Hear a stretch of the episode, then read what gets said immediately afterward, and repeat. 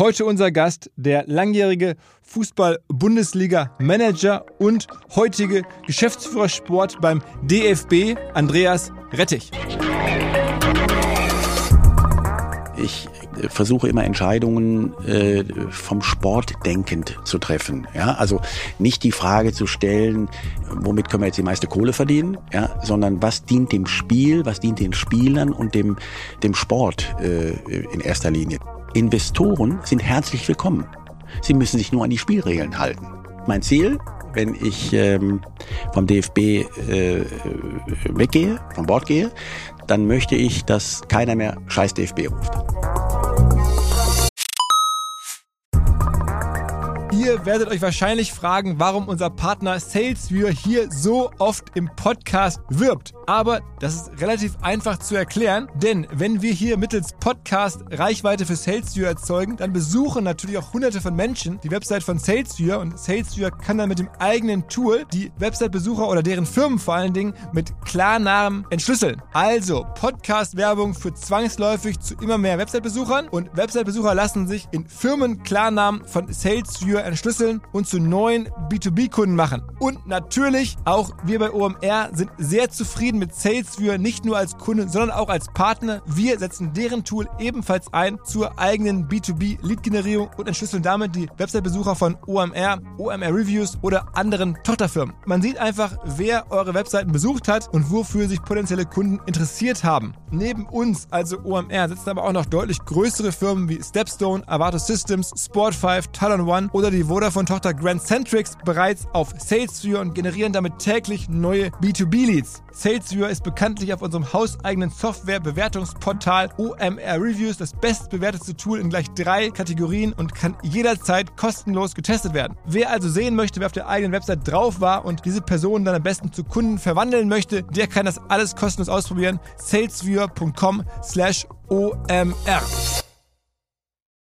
Zurück zum Podcast. Let's! Go, Herzlich willkommen beim OMR Podcast mit Philipp Westermeier.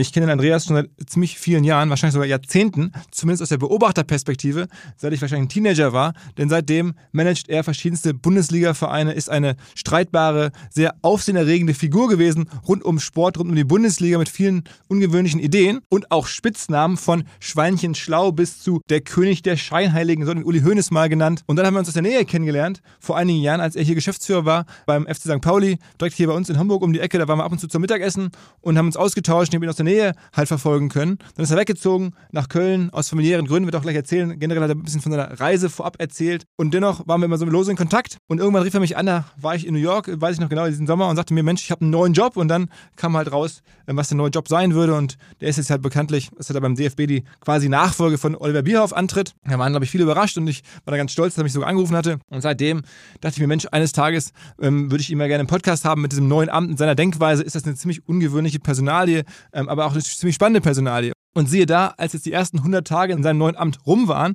bot sich die Gelegenheit und sie bot sich für mich gleich doppelt, denn schon seit einigen Monaten bin ich mit der Katrin Gilbert am überlegen, wen wir mal gemeinsam interviewen könnten. Sie führt seit vielen Jahren äh, die großen Interviews, auch mit Sportlern für die Zeit, war auch bei uns im letzten Jahr auf der großen Bühne mit Serena Williams und ähm, wir dachten immer mal, ein gemeinsames Interview würde Spaß machen und dann war halt der Andreas einfach die perfekte Gelegenheit, gemeinsam mit ihm zu sprechen über seinen ersten Eindruck vom DFB, über seine Pläne, natürlich über das Euro-Jahr, über die Erwartung an die Europameisterschaft, an die Mannschaft, Wirtschaft, aber auch an das ganze wirtschaftliche Umfeld, an die Frage nach Investoren, nach 50 plus 1, den Wettbewerb zur Premier League, die Frage nach Saudi-Arabien, nach Dokumentationen im Sport und so weiter. All diese großen Sport, Wirtschaft, Fußball-Bundesliga-Themen haben wir besprochen. Am Ende ist eine lange Folge geworden, aber ein super Start ins neue Sportjahr mit der Zeit auch noch als Kollaborationspartner. Jetzt geht's bald los mit Handball-WM, dann halt wieder die Euro im Fußball der Männer und dann am Ende noch Olympia. Einiges geboten und damit direkt rein ins Gespräch mit Katrin und Andreas.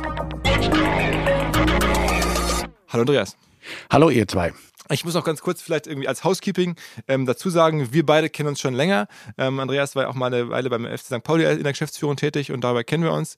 Ähm, und deswegen duzen wir uns. Und weil es bei der Zeit generell so Usus ist und branchenüblich ähm, äh, und sie sich auch nicht so gut kennen, werden sich äh, Katrin und Andreas siezen. Wer sich fragt, irgendwie, okay, wie kann das sein? Das ist der Hintergrund. Ähm, wenn ihr das Interview in der Zeit eines Tages vielleicht lesen solltet, ähm, dann ist es ein Sie-Interview, hier der Podcast. aber zumindest meinen Teil als du. Also beginne ich doch nochmal neu. Äh, hallo äh, Philipp, äh, hallo Frau Gilbert. nein, nein, in Hamburg ist das Sie und der Vorname. Ah, okay, alles klar. Also, das, das, das Hamburger Du. Habe ich, schon, hab ich schon wieder was gelernt. Sehr gut. Sehr gut. Außer bei St. Pauli. genau, genau, genau, Da gibt es das St. Pauli Du. Äh, genau. Also du hast ja gesagt, die ersten ähm, 100 Tage im neuen Amt, da hast du jetzt ohnehin äh, wenig, wenig geäußert. Wir wollen gleich ein bisschen natürlich zu den aktuellen äh, Themen sprechen. Ähm, liegt ja ganz viel auf der Hand. Wir gucken jetzt irgendwie in, ins, quasi jetzt ins äh, Euro-Jahr im eigenen Land und vieles andere.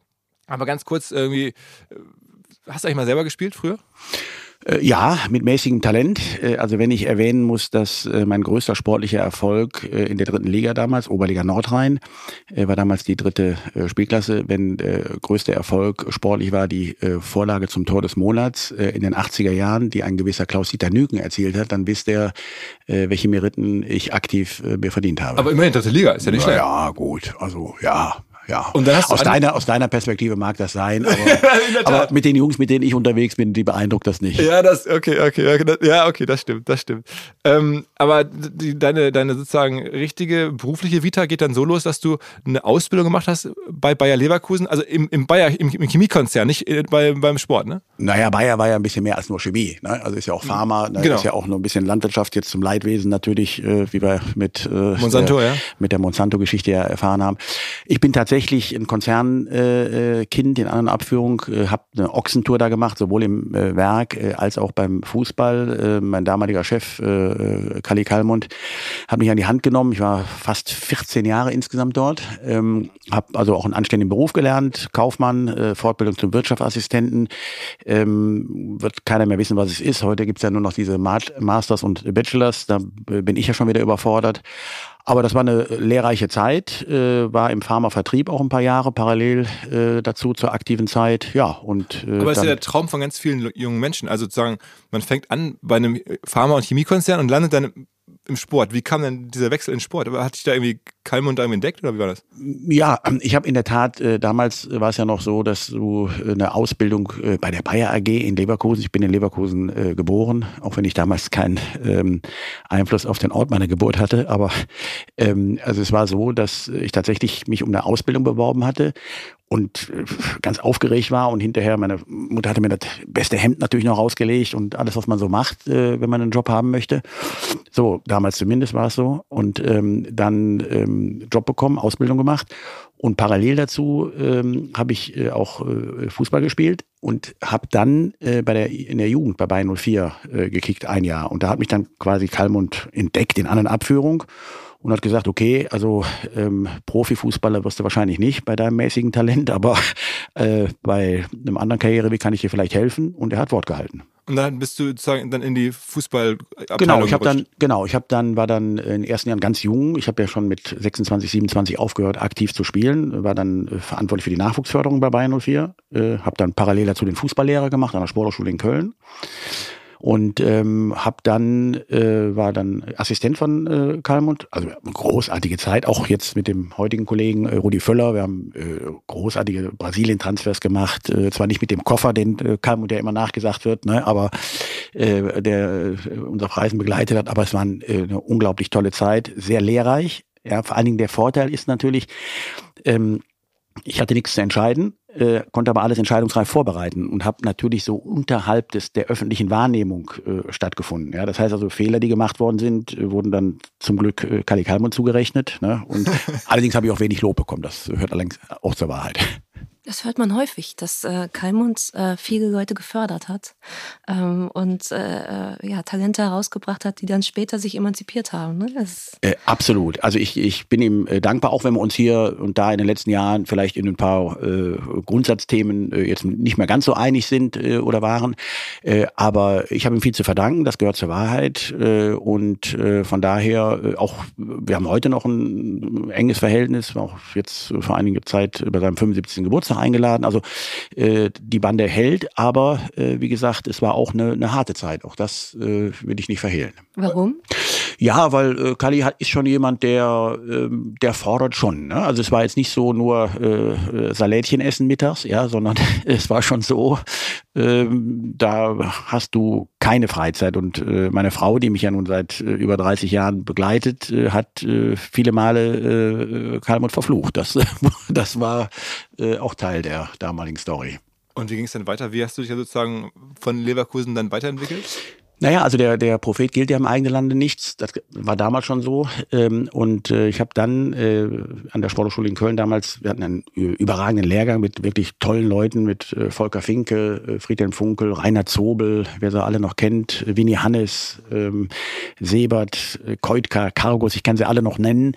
Also alles wirklich hochdekorierte Ex-Spieler. Und dieser besagte Volker Finke war derjenige, der mich dann zum SC Freiburg geholt hat ähm, und gesagt gesagt hat, Mensch, hier in Freiburg, äh, wir brauchen einen Manager, äh, Achim Stocker, äh, damaliger Präsident, der schafft das nicht mehr alleine und hast ja nicht Lust und Zeit. Ja, gut, ich hatte beides oder zumindest Lust war mehr da, Zeit war dann ein Problem mit Kali Kalmund. Das war übrigens noch ganz witzig, das will ich vielleicht erzählen, weil ähm, die, es war eigentlich klar, ich war so ein bisschen der Kronprinz im Hause und war auch als Nachfolger von Kalmund vorgesehen. Ne? Nur wann, hat man mir nie gesagt. Ähm, und ähm, als ich dann meinem Chef damals gesagt habe, ja, ich äh, möchte jetzt wechseln und äh, ne, dann hat er gesagt, ja, okay, aber drei Bedingungen. Erste Bedingung war natürlich klar, klassisch äh, Nachfolgeregelung. Ja, also wir müssen gucken, dass so jemand erst jemand da ist. So, äh, da habe ich einen gewissen Ilya kennt sich im Übrigen, äh, der damals noch äh, in der Schweiz äh, tätig war. Den hatte ich mal kennengelernt und gesagt, Mensch, das könnte passen. Das Zweite war, ähm, ich musste äh, mein damals mein Telefonbuch kopieren.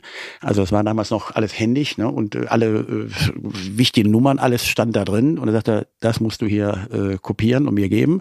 Und das Dritte, da sieht man, wie clever Kalmund damals schon war, er hat gesagt, hör mal, und eines ist klar, wenn du irgendwann mal von Freiburg wieder wechselst, musst du vertraglich uns zusichern, dass du deine Dienste erst bei 04 anbietest.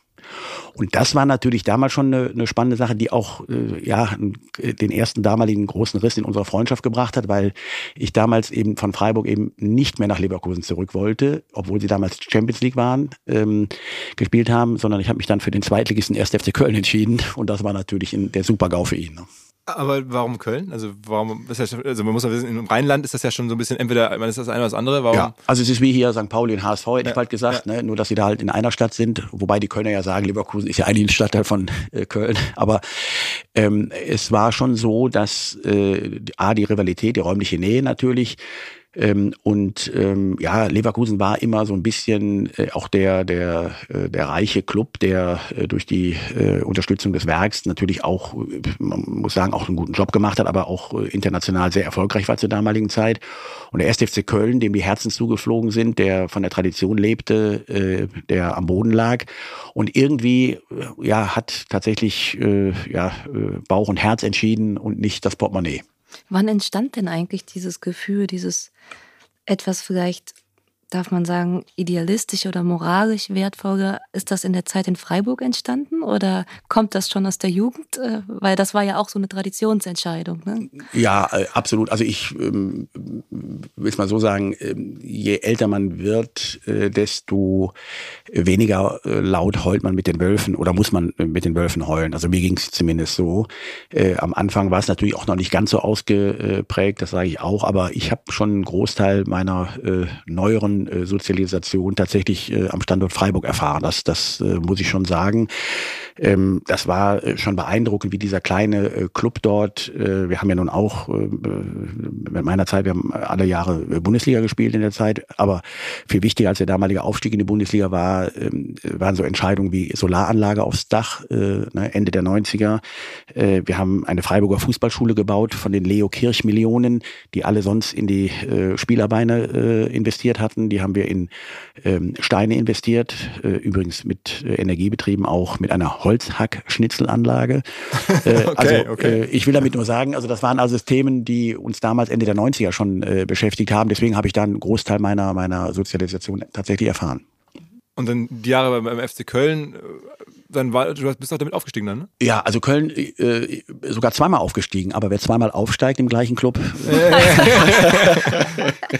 ähm, ja, das war äh, eine ganz bewegte Zeit und ich glaube heute heutzutage äh, weiß ich nicht, ob ich noch mal am äh, Standort beim 1. FC Köln, ob man äh, oder insgesamt, äh, ob das eine gute Entscheidung ist in der Stadt, in der man lebt, in der man Freunde äh, und alles hat, äh, ob man da Verantwortung in einem öffentlichen äh, Job übernimmt, halte ich für schwierig, weil wenn du es kommen ja unweigerlich mal Stresssituationen und bisher war es dann immer so, äh, dass du dein Köfferchen nehmen konntest und konntest sagen, jetzt gehe ich nach Hause aber da ist mein Zuhause, ne, äh, in Köln. Und das ist natürlich schon ein Thema, was mich dann sehr umtreibt äh, oder damals sehr auch, auch natürlich alles so drumherum ein bisschen belastet, ist ja klar äh, an einem Standort, wenn, wenn nicht nur gewonnen wird.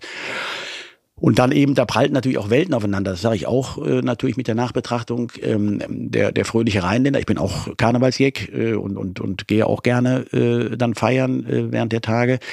Aber ähm, bei mir ist das Credo der wirtschaftlichen Vernunft sehr ausgeprägt. Und äh, es gab wirklich eine, eine äh, unglaublich aufgeheizte Mitgliederversammlung. Und ich habe immer so dieses Thema, ja, wirtschaftliche Vernunft in den Vordergrund gerückt. Und das äh, beeindruckt den Kölner Fan, wenn er dreimal verloren hat, überhaupt nicht. Ne? So und dann gab's eine, das gibt eine, gab eine Mitgliederversammlung, Tausende von Leuten da und ähm, geht jemand ans Mikro und sagt, ja, Mensch, Herr Rettich, jetzt geben Sie endlich mal Geld aus. Ja, äh, ich rechne Ihnen jetzt mal vor, was, äh, äh, was es uns kostet, wenn wir absteigen. Ja, und dann sag ich, ja, machen Sie mal. So, und dann hat er gesagt, ja, so viele Millionen weniger Sponsoring, TV-Gelder, das, das, das. So, und dann kam er auf einen Betrag, weiß ich nicht, 20 Millionen. Ähm, und jetzt geben Sie im Winter, ja, Mitgliederversammlung war im Herbst, jetzt geben Sie im Winter die Hälfte davon aus, 10 Millionen und alles ist gut. Und unter dem Geole und dem Applaus aller Mitglieder ähm, sagte mein damaliger Präsident, Andreas, jetzt musst du auch was dazu sagen. Ich sage, ja klar, mache ich Wolfgang. So, dann habe ich gesagt, wissen Sie, unsere Wettbewerber zur damaligen Zeit, 60 München, Cottbus und wie sie alle heißen, Bielefeld, die haben alle, die sind, äh, haben auch alle so ähm, kluge Mitglieder wie Sie äh, sind. Und äh, die stellen alle die gleiche Rechnung an. Und wenn jetzt jeder dieser Wettbewerber im Winter 10 Millionen investiert, steigt dann keiner ab? Und dann war Ruhe im Laden. Und dann war Ruhe. und dann hast du am Ende nichts investiert. Nein, ich habe ich hab mich da auch nicht treiben lassen. Und das ist natürlich dann schon ein Punkt. Ich glaube, das ist auch einer der, finde ich zumindest, äh, großen Probleme äh, der heutigen Zeit. Das ist übrigens kein exklusives Fußballproblem, ja, sich treiben lassen. Also wenn Verantwortungs- oder Entscheidungsträger äh, nur sich begreifen und Verantwortung übernehmen in ihren eigenen engen Vertragslaufzeiten, ja, dann ist es ein Problem. Also nach dem Motto, nach mir die Sinnflut. Und das, das kann man ja übertragen auf alle äh, Bereiche. Das ist in der Politik so, ja, da werden äh, Erklärungen und Versprechungen und, und Konzepte entwickelt, die abheben in erster Linie darauf zu gucken, wie gewinne ich die nächste Wahl und nicht, wie äh, komme ich zu besseren Zuständen in unserem Lande. Ähm, der äh, Shareholder Value getriebene Manager des DAX-Konzerns guckt auch, äh, wie er seine Performance während seiner Zeit äh, erhöht, weil er vielleicht äh, einen ordentlichen Boni bekommt. Und der Fußballmanager pfeffert im Winter die Millionen raus, äh, weil er damit seinen eigenen Hintern rettet, äh, weil er weiß, wenn wir äh, absteigen, werde ich sowieso entlassen. Also so kannst du ja keine nachhaltige Strategie entwickeln. Wie häufig sind Sie denn mit Ihrer Strategie an Grenzen gestoßen in Ihrem beruflichen Leben?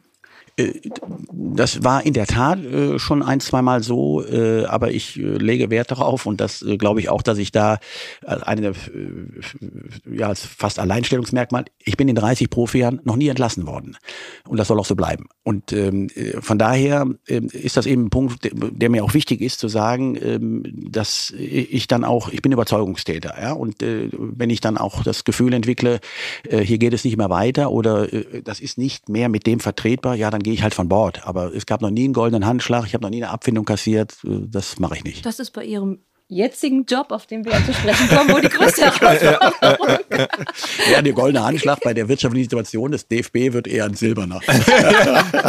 Lass noch einmal ganz kurz die, die, die Zeitlinie weitergehen. Also Köln, und Ja. dann, ähm, wie ging es dann weiter?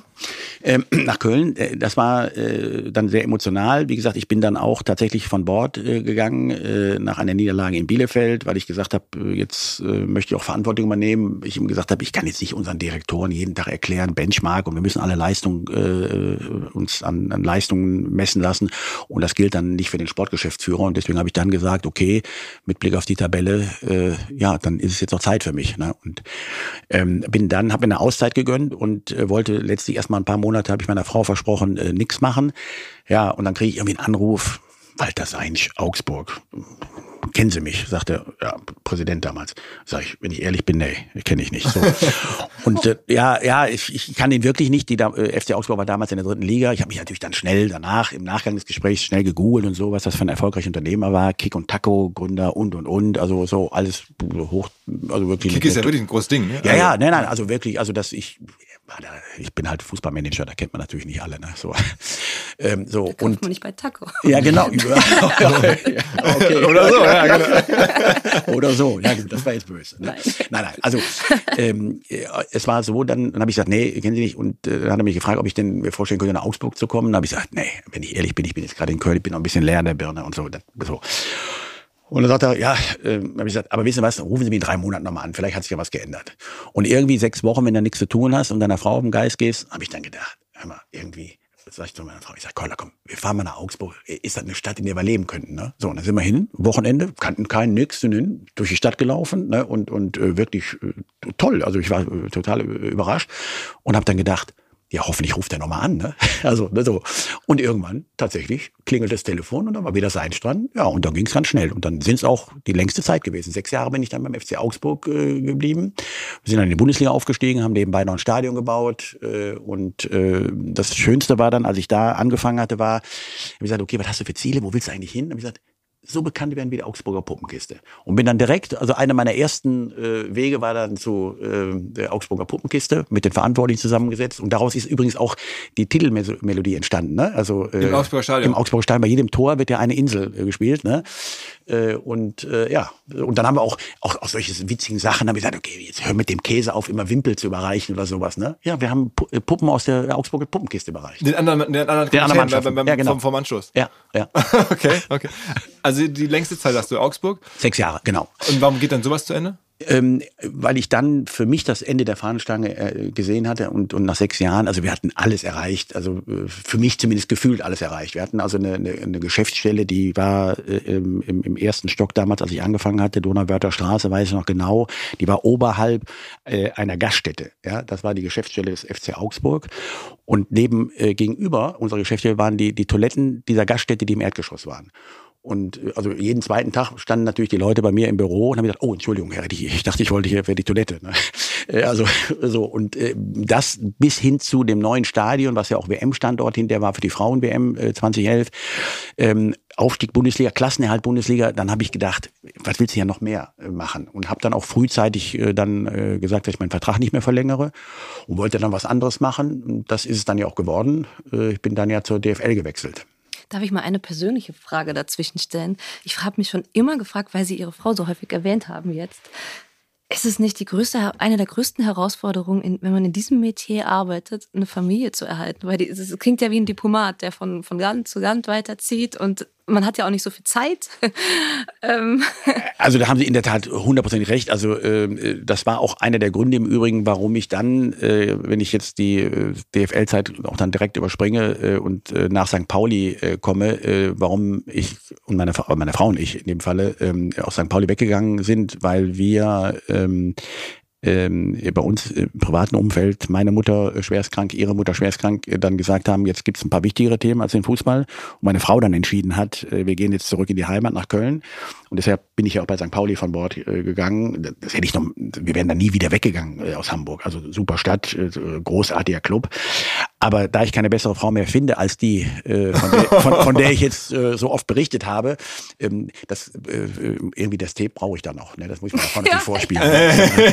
äh, und äh, deswegen, äh, also ja, ja, wir sind über. Aber man muss schon leidensfähig sein, weil nicht nur die ganzen Umzüge, weil du bist ja auch dann jedes Wochenende unterwegs gewesen, all die Jahre. Ja, das stimmt. Also meine Frau hat zum Glück, das gehört äh, auch in dem Falle wieder zur Wahrheit, meine Frau hat die Umzüge organisiert. Deswegen hat sie dann irgendwann auch gesagt, oh Junge, jetzt ist auch Schluss. Ne? So, und ähm, das hat sie, wie gesagt, über 30 Jahre mitgemacht. Äh, ja, ähm, aber meine Frau kannte das nicht anders. Wir haben uns ja schon kennengelernt in dieser äh, wenig erfolgreichen aktiven Zeit äh, von mir und sie wusste, dass die Wochenenden dem, dem Fußball gehören. Ne? Sag mal ganz kurz zur, zur DFL-Phase, weil ich meine, das ist ja interessant, dass du sozusagen jemand wie du nicht nur die Vereinsseite kennst, sondern auch die DFL-Seite und jetzt heute die DFB-Strukturen. Ähm, wer hat dich zur DFL damals geholt?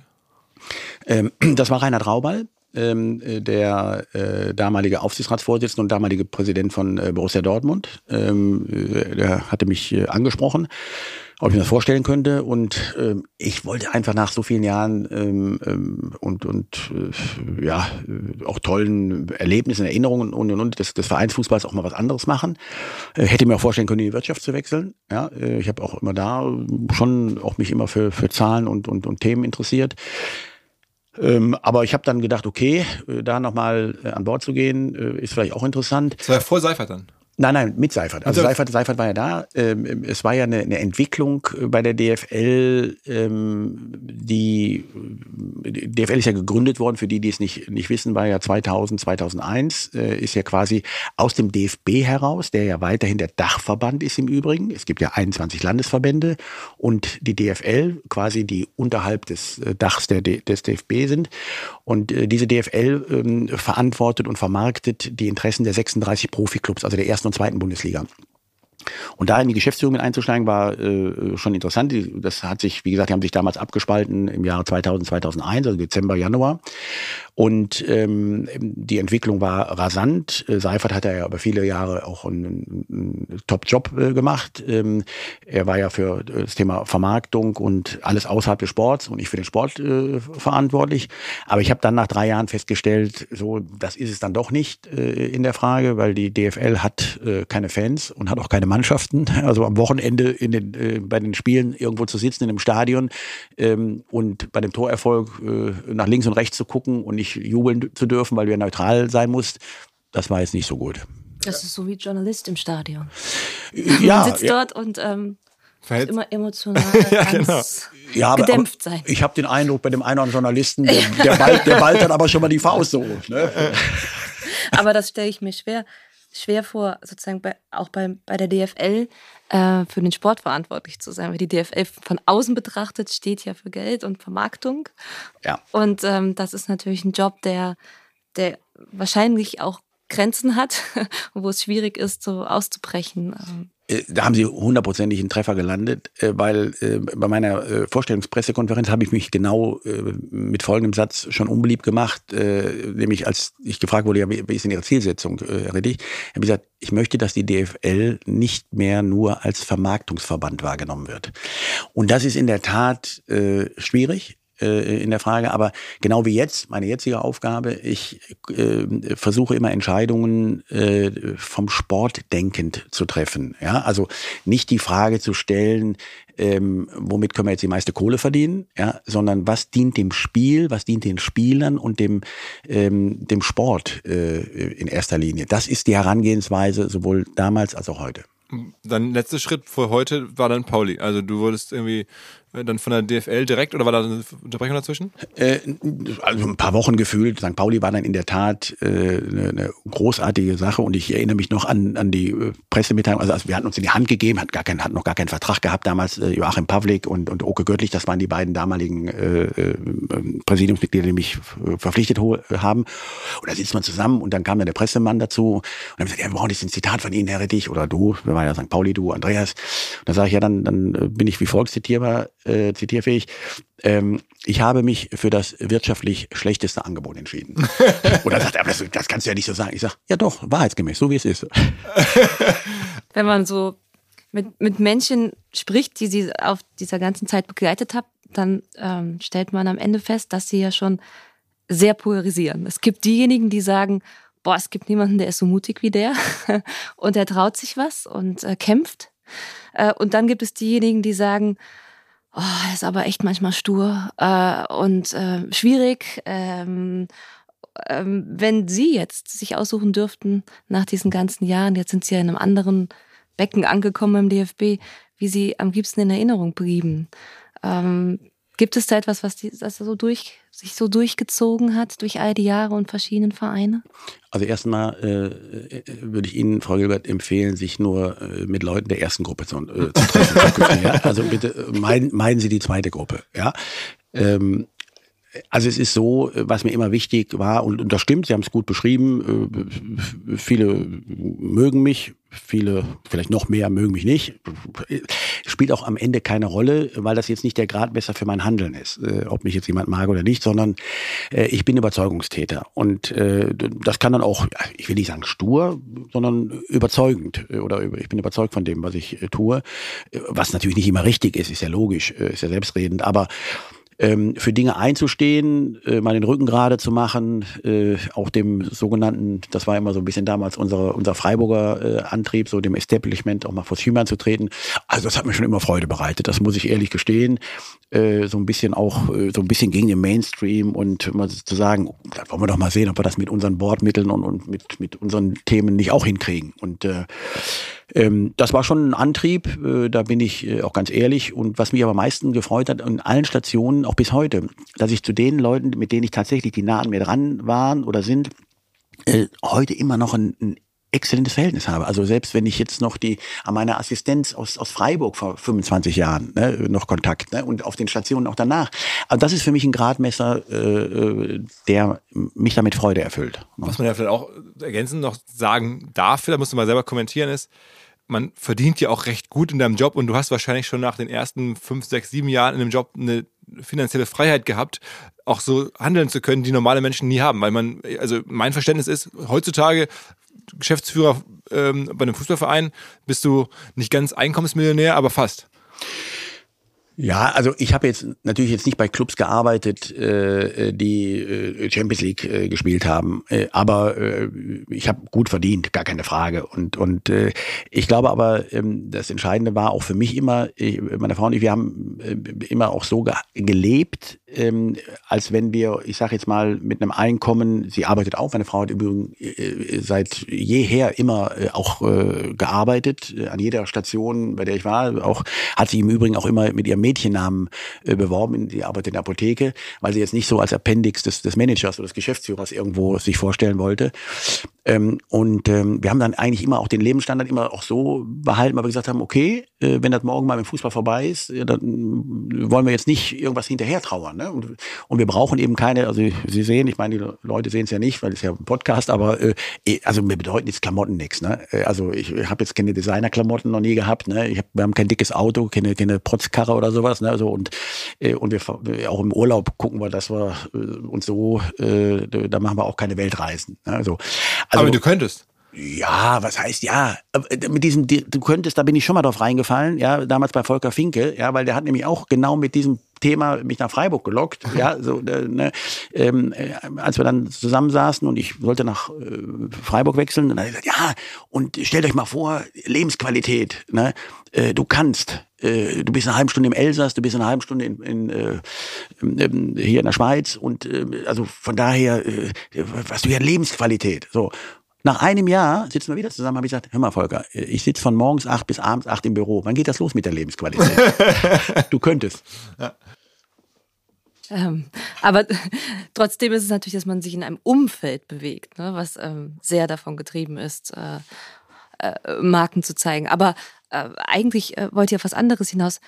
Glauben Sie, dass Sie auch so, wie Sie denken und fühlen, bei einem Club wie Bayern München oder Borussia Dortmund oder vielleicht auch international funktioniert hätten? Hätte Ihnen das Spaß gemacht oder hätten Sie sich überhaupt da durchsetzen können? Das, das weiß ich nicht äh, in der Frage, ob, äh, ob ich mich da hätte durchsetzen können, kann ich nicht beantworten, die Frage. Ich sag mal, ich hatte äh, das Thema Bayern München, weil das ja auch vielleicht später auch nochmal ein Thema wird. Ja, ich äh, befürchte es, drauf, wenn, ja. ich dann, wenn, wenn, ich dann sehe, wie du mit deinen Augen rollst, lieber Philipp.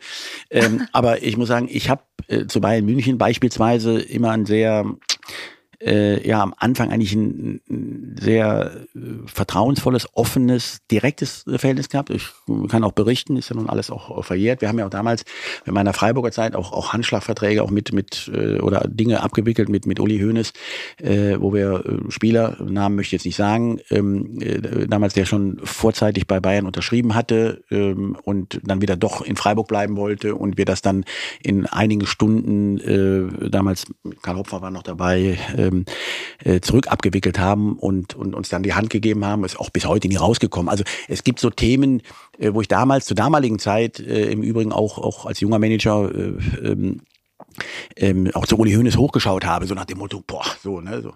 Das hat sich im Laufe der Zeit, je näher und je tiefer man in Themen eintaucht, äh, etwas verändert. Das sage ich auch ganz ehrlich. Ähm, ob ich da jetzt nun auch hätte bestehen können, äh, weiß ich nicht, war aber auch nie mein Antrieb. Ich habe auch meine, meine Jobwahl ja nie nach der Spielklasse abhängig gemacht, äh, nie von Verdienst abhängig gemacht, sondern in der Tat in erster Linie von Leuten und äh, von der Beinfreiheit, die ich hatte an den Stationen äh, und äh, ja von der von der Jobzufriedenheit. Ne, das war mir immer äh, wichtig in der Frage ähm, welche Entscheidung kann ich treffen? Ja, und äh, das war für mich der Gradmesser und nicht, äh, ist da jetzt ein Euro mehr oder weniger auf dem Konto. Darf ich da noch eine Nachfrage stellen? Und zwar, Sie haben gesagt, am Anfang waren Sie begeistert und irgendwann haben Sie es besser verstanden und dann war vielleicht nicht mehr dieses Hochschauen, sondern dann hat sich der Blick etwas verändert.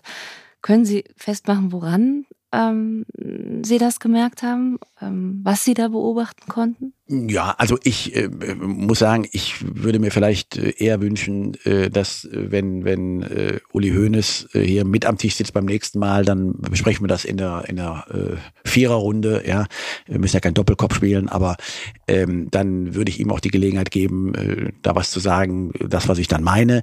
Das finde ich jetzt wäre jetzt nicht redlich, wenn ich jetzt da äh, Themen äh, äh, bespreche, die wo er sich vielleicht jetzt nicht direkt äh, zu äußern kann kann.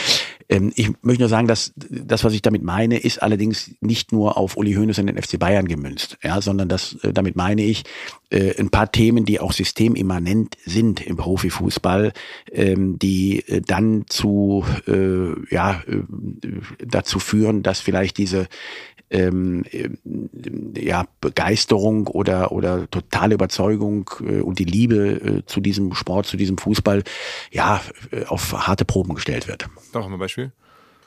Ja, also jetzt wollte es aber genau wissen. Ne? Nein, nein, also ich muss sagen, diese ganze, äh, die ganze Entwicklung, ich bin ja nun erklärtermaßen äh, jemand, der für ähm, ja, so die, ähm, für das Thema, um es konkret zu benennen, für 50 plus 1 äh, steht, also Thema Mitbestimmung, Teilhabe, nämlich, äh, ich sage immer, eine Branche wie der Profifußball, der mit und durch die Öffentlichkeit sein Geld verdient, ja, der braucht gesellschaftliche Akzeptanz. Und wenn du diese gesellschaftliche Akzeptanz nicht mehr hast, wirst du auch kein Geld mehr verdienen und dann wirst du auch äh, andere Themen nicht mehr äh, bespielen können. Und äh, da habe ich in den letzten Jahren in der Tat zunehmend äh, festgestellt, äh, dass es, äh, dass diese äh, Akzeptanz äh, schwindet. Ähm, und ich stelle auch bei mir selber äh, fest, ich will jetzt nicht dieses abgedroschene, diese emotionale Entfremdung äh, des Profifußballs, aber es ist was dran, ja. Also ich will mal, ich muss jetzt mal ganz weit zurückgehen, nämlich äh, zur, zur Bundesliga-Gründung 1963. 1963 gab es, als die Bundesliga gegründet wurde, für die Jüngeren, gab es nur 16 Bundesliga-Vereine. Also das waren die Gründungsmitglieder. Und dann gehörte jeder Verein zu 100 Prozent dem Mitglied. Und der Mitgliedsbeitrag und die Zuschauereinnahmen, ja, das waren die entscheidenden Einnahmepotenziale äh, für die jeweiligen Clubs. So. Und das hat sich verändert, ja, äh, mit äh, der ersten Ausnahmen durch, durch, Durchbrechens der, ähm, des EVs, also der, des eingetragenen Vereins, durch Ausnahmen von der 50 plus 1 Regel damals, Ende der 90er, Wolfsburg-Leverkusen lassen, lassen grüßen. Und damit wurden das erste Mal wurden quasi die ähm, Mitgliederrechte ähm, weniger wert, ja, weil ja jetzt andere Gesellschafter hinzukamen und haben Mitgliederrechte verdrängt, äh, weil neue Gesellschafter dazu kamen. Und ähm, das war ein erster großer Schritt. Der zweite war, dass, wenn ich dran mich erinnere, an das Thema Stadionnamen verkaufen. Ja? Also wenn ich mich früher mit meinem Kumpels verabredet habe, habe ich gesagt, hör mal, weißt du was, am Wochenende, wir gehen ins Wedau-Stadion oder wir gehen ins Waldstadion, ins Rheinstadion oder äh, in den Wildpark. Jeder Fußballfan wusste, wo wir uns treffen. Wenn ich ihm heute sage, also äh, hör mal Peter, äh, weißt du was, lassen wir uns im Easy Credit äh, Stadion treffen. Er sagt, ja, wo ist denn das nochmal? Ne?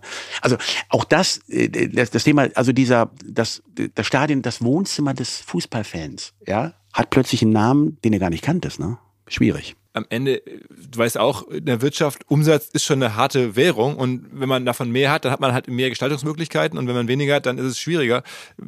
Ist sozusagen, oder wärst du auch bereit zu sagen, als Konsequenz deiner 50 plus 1 Sicht, wir lassen uns auch ganz, ganz, ganz äh, sehenden Auges abhängen äh, vom, vom englischen Fußball und akzeptieren dann zumindest im internationalen Vergleich nur die zweite Rolle zu spielen? Äh, mein lieber Philipp, ich schätze dich als erfolgreichen äh, Unternehmer und klugen Kopf. Aber hier äh, die Kenngröße, wirtschaftliche Kenngröße des Umsatzes so zu feiern, äh, ist natürlich, endet in der Sackgasse und ich erkläre äh, dir das Ende der Sackgasse. Okay, gerne. Also gerade beim Beispiel äh, Barcelona. Ja, Barcelona gehört vom Umsatz her äh, zu den vier, fünf umsatzstärksten Clubs in Europa oder wahrscheinlich auch der Welt. Und trotzdem haben sie einen Arsch voll Schulden. Ja. Also ich sag mal, der Umsatz als solches nutzt dir der ganze Gestaltungswille nicht, wenn du mit dem Umsatz, äh, ich sag mal, nicht das Richtige machst. So, das ist der eine äh, Aspekt.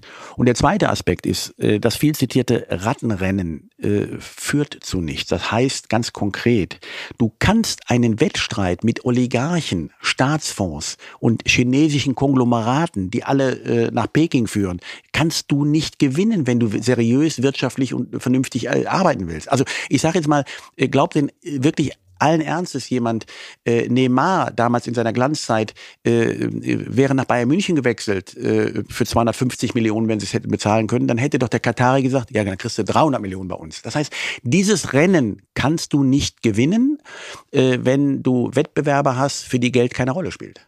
Nun gab es, gab es in der vergangenen Woche ja eine, eine grundlegende Entscheidung, ähm, die äh, Sie wahrscheinlich auch verfolgt haben.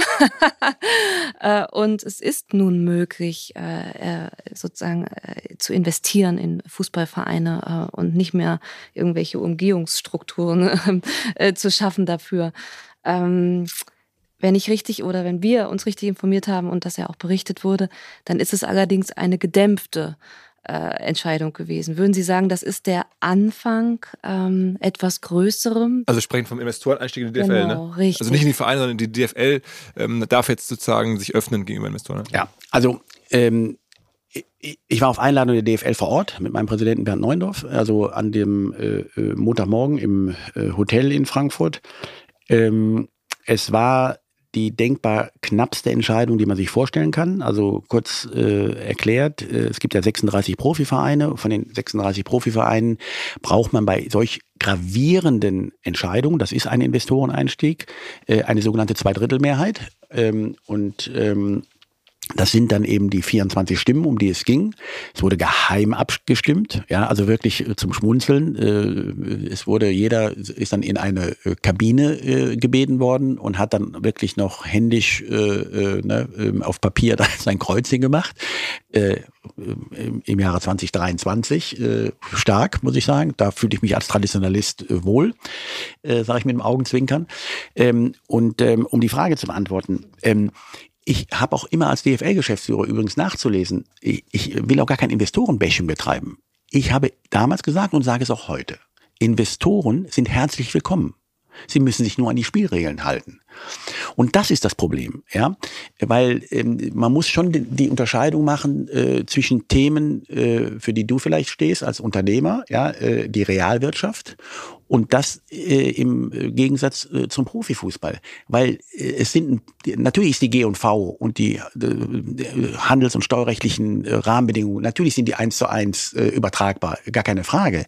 Aber das Grundsystem ist ein anderes. Also wenn äh, du ähm, ähm, jeden Tag äh, alles richtig machst in deinem Unternehmen, dann wird sich das widerspiegeln in äh, mehr Umsatz, aber vor allen Dingen wahrscheinlich auch mehr Gewinn, ja, wenn du gute Entscheidungen triffst.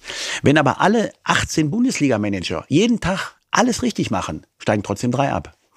Und ähm, auf der anderen Seite ist es so, dass ähm, dieses System Profifußball ja nicht in erster Linie, auch wenn es der eine oder andere gerne hätte, äh, die äh, Gewinnerzielungsabsicht in dem Sinne hat, dass er sagt, ich will in erster Linie äh, Kohle damit verdienen. Nein, äh, das ist eben genau da, wo die Welten aufeinander äh, prallen äh, und warum viele Traditionalisten oder Nostalgiker, zu denen ich mich äh, zähle, äh, sagen, nein, der Profifußball hat einen anderen Auftrag. Es geht eben nicht darum, wie in der Realwirtschaft äh, so viel wie möglich Umsatz oder Gewinne zu machen, sondern äh, hier geht es um ein paar andere Themen. So und das müssen wir immer auseinanderhalten. Das hat aber nichts damit zu tun. Ich sage immer, Investoren, herzlich willkommen, sollen alle Kohle, alles nach Deutschland bringen, alles im besten Falle jetzt demnächst zum DFB, ja, so.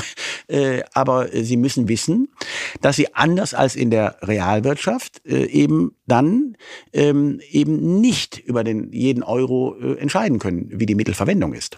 Aber kommen dann wirklich die richtigen Investoren, also die die, die, großen Investoren, wenn sie sich vorschreiben lassen müssen, wofür das Geld eingesetzt wird? Ja, aber äh, sehen Sie mal, ich habe äh, zum Beispiel Herrn Hopp äh, gegen alle Widerstände der Fanszene wirklich verteidigt, weil ich ihn nicht nur für einen ehrenwerten Mann halte, sondern auch für einen großartigen Unternehmer ähm, und ähm, sage, das ist für, das sind für mich die Investoren und Unternehmer, die wir brauchen. Ja, also die mit einem, mit einem altruistischen Ansatz äh, hier ja nun über viele Jahre hinweg in einer Region Geld investiert haben. Im Übrigen ähm, versteuertes Geld, ja, was er bereits verdient hat, versteuert hat und danach investiert hat, äh, anders übrigens als die Werksclubs, ja, äh, äh, Bayer Leverkusen und der VW Wolfsburg, die ja durch die Organschaft, also steuerrechtliche Konstruktionen, ja sogar noch einen Vorteil haben äh, von ihrem Invest, was sie an die äh, sporttreibende äh, Tochtergesellschaft äh, ableitet. Also das ist für mich ein ganz anderer Ansatz und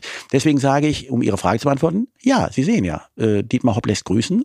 Ich würde mir mehr davon wünschen. Aber die haben natürlich auch, davon gibt es ja nur begrenzt in Deutschland in der Liga, also SAP-Gründer. Ja, 18 Bundesliga ist auch begrenzt, gibt es auch noch. Aber es gibt noch nicht mal 18 Hops, würde ich sagen. Also Menschen, die derartiges Milliardenvermögen haben und darüber alleine entscheiden können. Ähm, ich weiß nicht, ob es 18 gibt, aber es ist schon eine wahnsinnige Ausnahme. Und ich wollte ähm, nochmal darauf hinaus, also ich habe schon verstanden, was du sagst. Trotzdem ist mein Gefühl, wenn man deinen Weg weitergeht als, als Verband oder als Liga, dann wird es zumindest so sein, dass die ganzen herausragenden Spieler die Deutschen oder generell alle nicht mehr in Deutschland spielen. Das muss man schon akzeptieren, oder? Ja, also ich muss sagen, über welche Zeitachse sprechen wir? Wir haben äh, Entwicklungen gehabt, da sind äh, äh damals alle in die USA gewechselt. 70er Jahre, ja, Kosmos New York. Da sind, man ja schon aber am Zenit drüber Ja, weg. aber, aber ich will damit nur sagen, da war der Antrieb, wir sprechen immer über die Kohle. Ja, da war die, die Kohle und äh, ne, da ist gesagt worden, da ist Belay und, und äh, Beckenbauer und wie sie alle heißen, die sind alle nach USA. Das sind die, die jetzt nach Saudi-Arabien oder genau, zu Miami. Ja, und genau. Und ich wollte damit nur sagen, ich wollte das beschreiben auf der Zeitachse. Danach gab es eine Entwicklung, da sind alle nach Italien, auch unsere deutschen Nationalspieler im Übrigen. Ja, äh, warum? Weil auch steuerrechtliche äh, Berlusconi-Dekret und weiß der Kuckuck alles, ne, wurden äh, Dinge noch geschaffen, um den Herren Profis ähm, äh, das Einkommen noch ein bisschen zu versüßen. Ja, da hat der Staat noch eingegriffen, ne, da gab es äh, unterschiedliche Abschreibungsmöglichkeiten, also Anreize geschaffen, warum das, äh, warum alle nach Italien.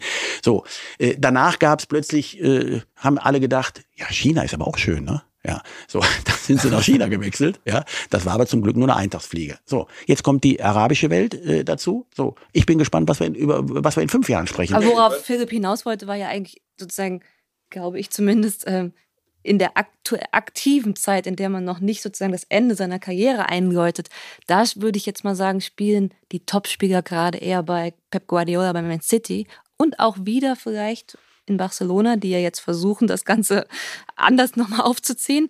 Aber trotzdem, da würde man sich ja als deutscher Fan wünschen, dass die vielleicht in der Bundesliga bleiben also ein Florian Wirtz so als Beispiel, der wird jetzt, glaube ich, 18 oder 19, der wird noch maximal ein paar Spiele hier machen, dann ist der sicherlich in England oder, oder woanders. Ähm, und bei vielen anderen ist es auch so ein Harry Kane-Transfer, das kann Bayern wahrscheinlich noch einmal machen, aber eigentlich die Mehrheit solcher, äh, solcher Leute wird hier in Deutschland dann nicht mehr zu sehen sein. Ja, aber wer kannte äh, Florian Wirtz vor fünf Jahren? Also ich möchte schon mal eine Lanze brechen und ich, ich komme ja nun wirklich aus dem Nachwuchs und, und habe äh, immer gesagt, äh, du stehst doch von einer unternehmerischen Entscheidung, du auch, ja, äh, äh, Philipp, in deinem Hause, äh, make or buy, ja, äh, ähm, gerade wenn ich ja über das Thema Fachkräfte äh, nachdenke oder, oder Arbeitskräfte. Das heißt, make, ja, bilde ich selber aus, oder bei kaufe ich mir die am Arbeitsmarkt. So. Und da müssen wir unseren Weg finden. Und ich sage, wir sind eben in Deutschland mehr auf dem Weg des Make. Ja? Äh, wir müssen eben sehen, dass wir, ähm, ich habe auch immer, das war auch immer mein Credo beim, S, äh, beim SC Freiburg, als wir angefangen hatten, äh, unsere Reise damals. Wir haben eben genau das, wir haben die, die Millionen, ich habe es eingangs erwähnt, eben halt in die Freiburger Fußballschule investiert. Und wir haben gesagt, das ist der strategische Ansatz. Wir können dieses Rattenrennen und wollen es nicht mitmachen. So. Und das übertragen auf uns in der Gesamtheit in Deutschland, sage ich, warum, äh, auch in Freiburg damals haben wir gesagt, warum muss der FC Bayern, damals schon als Branchenprimus, warum muss der die beste, äh, eine bessere Jugendabteilung haben? Warum muss der einen besseren Arzt haben? Warum muss der einen besseren Greenkeeper haben als wir? Nee, das sind Themen, da müssen wir investieren. Ja? Und dann werden wir auch bessere Spieler haben. Und so viele Spieler, die wir dann gut ausbilden, die kann auch äh, die arabische Welt nicht mehr bezahlen. Äh, letzter Punkt dazu. Ich mache mal jetzt ein Horrorszenario auf, an das ich manchmal denken muss. Also ich, ich habe ja eine Sympathie auch für deine Gedanken. Trotzdem, ich denke jetzt mal so, es gibt ja im Basketball, ja, da gibt es die NBA, selbst die Deutschen gucken mehr auf die NBA als auf die deutsche Basketball-Bundesliga. Also da wird auch Basketball gespielt und da sind auch irgendwie Leute in der Halle, aber es sind dann meistens 3000 und noch viel mehr gucken halt NBA. Hast du nicht die Sorge, dass zumindest jetzt die Premier League diese Rolle einnehmen kann der NBA und alles andere dass die Bundesliga mehr oder weniger sich dann verzwergt zu einer Art BBL und man, ja, das findet auch statt, aber eigentlich gucken alle Deutschen auf die Premier League und sagen, da spielen meine Deutschen, da spielen irgendwie, ich bin Liverpool-Fan und ich bin auch noch ein bisschen HSV-Fan, aber eigentlich bin ich Liverpool-Fan. So ein Szenario, haben wir das nicht in zehn Jahren? Nee, nee. Also das glaube ich nicht. Also ich weiß es nicht, ich habe auch keine Glaskugel. Aber ich stelle es bei mir auch fest, ja, äh, das mag jetzt auch äh, altmodisch klingen, aber ich sage jetzt mal, äh, so die Liebe und Leidenschaft zu äh, dem eigenen Kiez, zur eigenen Region, zu dem, was um mich herum passiert, äh, wird immer bleiben. Das heißt, deswegen bin ich auch ein Unterstützer, äh, ähm, auch was die regionalen, ob, ob Zeitungen äh, angeht, ja, und sage ganz einfach, diese Emotionalität, diese enge Bindung zu wissen, ja, den Lokalteil zu retten in den Zeitungen und zu sagen, okay, ich möchte wissen, was mit meiner Bäckerei da um die Ecke ist, ja, und das zu übertragen, äh, ich möchte eine emotionale Bindung zum HSV, zu St. Pauli, weil ich in dieser Stadt lebe, die wird mir auch kein Arsenal London nehmen können. Und deswegen bin ich davon überzeugt, dass das am Ende auch ein ganz wesentlicher Punkt äh, des Bandes der Emotionalität äh, bleiben wird, äh, nämlich zu sagen, das ist doch mein, das ist doch meine Stadt, das ist doch mein Club. Nun hat man aktuell, glaube ich, mit dem VfB Stuttgart ein super Beispiel, was sozusagen ihre These unterstützt. Also ich habe selten so viele Menschen getroffen äh, wie in den letzten Wochen, die auf einmal zu VfB Stuttgart-Fans mutieren. Äh, das ist echt verrückt. Ähm, und sich damit identifizieren. Äh, das ist wahrscheinlich auch erstmal vorübergehend, aber trotzdem, aber ähm, trotzdem zum Thema Identifikation, was ich mir sehr schwer vorstelle, und ich habe jahrelang ja auch die Nationalmannschaft begleitet, also mit dem DFB zu tun gehabt, ist diese Identifikation zurückzugewinnen, weil das ist ja etwas, das ist noch mal größer als ein, ein, eine, eine Auseinandersetzung mit einem Fußballverein, die ja über Generationen oft weitergegeben wird. Das ist ja eine Identifikation mit dem Land, mit der Gesellschaft, mit der Politik. Äh, natürlich auch mit der Spielweise auf dem Feld, aber da trifft so vieles zusammen, ähm, dass ich mir, und das ist ja nun wahrscheinlich auch ein Teil ihres neuen Jobs, ähm, äh, mich frage, wie will man das schaffen? Ähm, natürlich, äh, klar, man hat in der nächst, im nächsten Jahr eine Europameisterschaft hier in Deutschland. Das wird helfen. Aber trotzdem kommt man nochmal dahin, wo man war, äh, was so äh, ein Stadion, eine Stimmung angeht bei einem Nationalmannschaftsspiel der Deutschen? Auch das kann ich Ihnen nicht äh, seriös und abschließend äh, beantworten. Ich kann nur die Hoffnung äh, äußern, dass ich mir das natürlich wünsche, dass das so kommen wird. Äh, aber dafür sind wir, das können wir nicht herbeireden. Und, und ich finde immer, das sind so die, die Punkte, die mir auch wichtig sind, ähm, die äh, darauf abheben, ähm, dass es immer und der Fein, der Fan hat ein ganz feines Gespür und eine Antenne dafür Ja, genau wie der Bürger in unserem Lande äh, weiß und Gespür dafür hat, äh, was in der Politik äh, passiert, weiß der Fußballfan, äh, was bei der Nationalmannschaft äh, passiert und, und äh, wie da äh, die, die Dinge sind. Und ich sage, wir müssen wegkommen von diesen Inszenierungen, ja, äh, von diesen ähm, eben halt auf Vermarktung in erster Linie ausgerichteten äh, Handeln, sondern wir müssen wieder zurückkommen äh, zum Sport, äh, zur Nahbarkeit, zur Bodenständigkeit, zur Anfassbarkeit. Äh, so, äh, das sind Themen, das, das ist ein Prozess. Das wird man auch nicht, äh, weil es einen neuen DFB-Geschäftsführer gibt, äh, jetzt wird nicht plötzlich äh, alles gut. Ja, ähm, aber man muss es vorleben und äh, ich bin bereit dazu und sage auch ganz klar, ja, äh, das erwarte ich auch von unseren Spielern. Äh, ich bin froh, dass wir mit Rudi Völler jemanden haben, der genau das ja verkörpert, äh, was der Fußballfan, wonach er sich sehnt. Ja, äh, leider gibt's nur einen Rudi Völler. Können Sie uns sagen, ähm, jetzt haben Sie ja schon ein bisschen Zeit da verbracht, wie das zustande kam, dass man auf sie kam, äh, sie angesprochen hat. Ähm, jetzt äh, klingt da jetzt warst, ein du, warst du die erste Wahl? War, warst, du die erste Wahl? Warst du da die erste Wahl? Genau. Äh, also ob ich die erste Wahl war, weiß ich nicht. Äh, äh, zumindest war ich dann ähm, derjenige, der den Zuschlag bekommen hat. Da gab es ja in dieser ganzen äh, Phase auch dann, oder kurz danach, dann äh, Diskussionen darüber, ob das nun ein Affront sei, ob da alle, die das irgendwie vorab auch mitwissen sollen, Bayern, RB Leipzig Vertreter informiert sein. Wie hast du das wahrgenommen? Ja, das sind in der Tat meine beiden Lieblingsclubs äh, äh, in der Frage. Ich habe zu beiden ja äh, bekanntermaßen ein besonderes Verhältnis. RB ist schnell erklärt. RB, für die, äh, die es nicht wissen, steht im Übrigen für Rasenball. Ähm, und ähm, hatte als DFL-Geschäftsführer ja ähm, zweimal die Unterschrift verweigert unter die Lizenz. Ja, ich habe gesagt, das ist für mich ein klassischer Umgehungstatbestand. Äh, das trifft äh, nicht den Geist von 50 plus 1. Ich bleibe auch dabei, das ist nach wie vor so.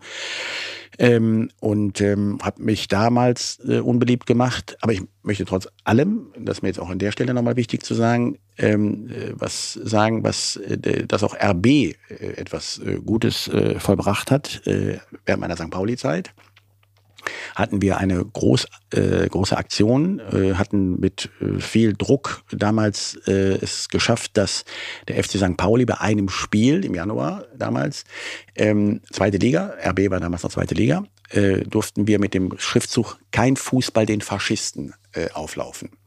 Und ich habe dann gesagt, pass auf, mit meinem Präsidenten Oke Göttlich, haben wir gesagt, pass auf, ähm, das machen wir aber bei einem Spiel, mit dem es keiner rechnet und wo die äh, Gegensätze nicht größer sein könnten und haben RB uns quasi ausgesucht und haben gesagt, wir möchten diese Botschaft tatsächlich mit RB äh, zusammen transportieren und habe auch gesagt, auch wenn wir euch nicht mögen, ja, äh, und wenn wir uns in der Frage der äh, Mitbestimmung und Teilhabe eines Fußballvereins diametral gegenüberstehen, aber es gibt noch ein paar wichtigere Themen.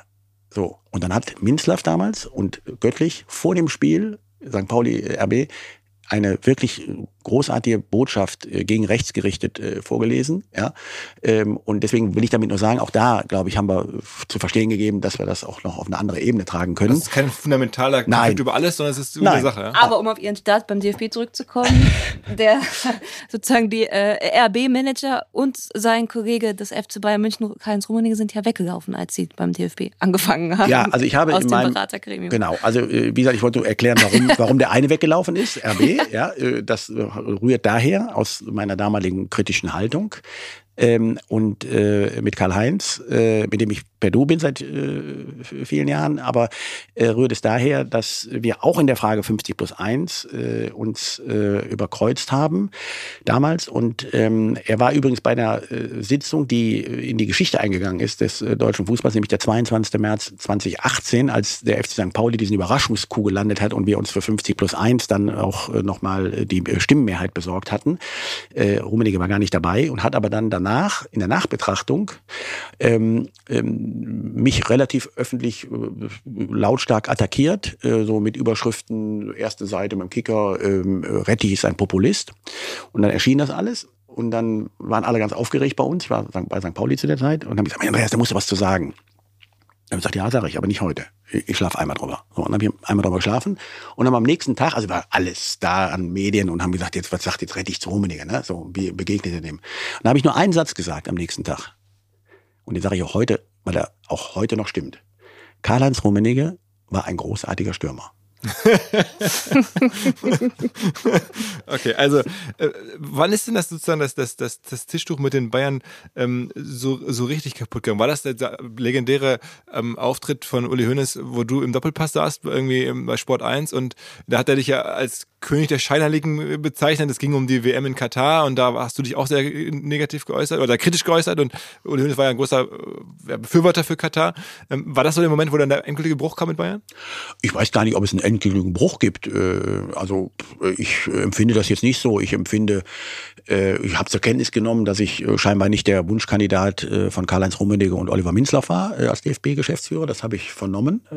So, von Uli Hoeneß habe ich noch nichts gehört diesbezüglich. Ich habe vor ein paar Wochen im Stadion, ich war auf Einladung von Aki Watzke bei Dortmund gegen Bayern im Stadion äh, habe Herrn Heiner äh, die Hand geschüttelt. Ich hatte nicht den Eindruck, dass er sich jetzt abwendet und mir nicht den Handschlag äh, oder mir den, Handschlag verweigert. Also ich habe jetzt auf der persönlichen Ebene, was die aktuellen Entscheidungsträger da angeht, habe ich jetzt jetzt kein spüre ich jetzt keinen Bruch ne, ne, und oder empfinde das nicht so ähm, dass Uli Hoeneß, äh, wenn er seinen Partner und äh, einem wichtigen Sponsor, der äh, zweistellige Millionenbeträge dem Verein zuführt, dass er den öffentlich schützt, äh, wenn da einer wie Rettich im Fernsehstudio sitzt und das kritisch sieht, das verstehe ich. Äh, und deswegen habe ich ihn ja auch als Botschafter von Katar bezeichnet. Das macht Ihnen auch ein bisschen Spaß, oder? Da mal ab und zu drauf genau, also genau. Ja, aber, aber es macht, ja, aber es macht dann Spaß, wenn man sich mit den Großen reibt. Also ich sag mal, meine Devise ist ja immer, wer am Boden liegt, den tritt man nicht. Ne? Also wer, wenn, auf die Kleinen und Schwachen kann ja jeder. Ne? Das macht ja keinen Sinn. So, aber die Großen, da sagen, da mal hin, genauer hinzuschauen und sich da mal was zu trauen, ich finde, das würde uns allen mal gut Ihr habt jetzt irgendwie auch gewisse Ähnlichkeiten, du und Uli Hoeneß. Äh, also ihr habt sicherlich auch viele Werte, die ihr teilt, würde ich fast wetten. Also die, die Unterschiede sind eigentlich häufig gar nicht so groß. Ähm, oder, siehst du es anders?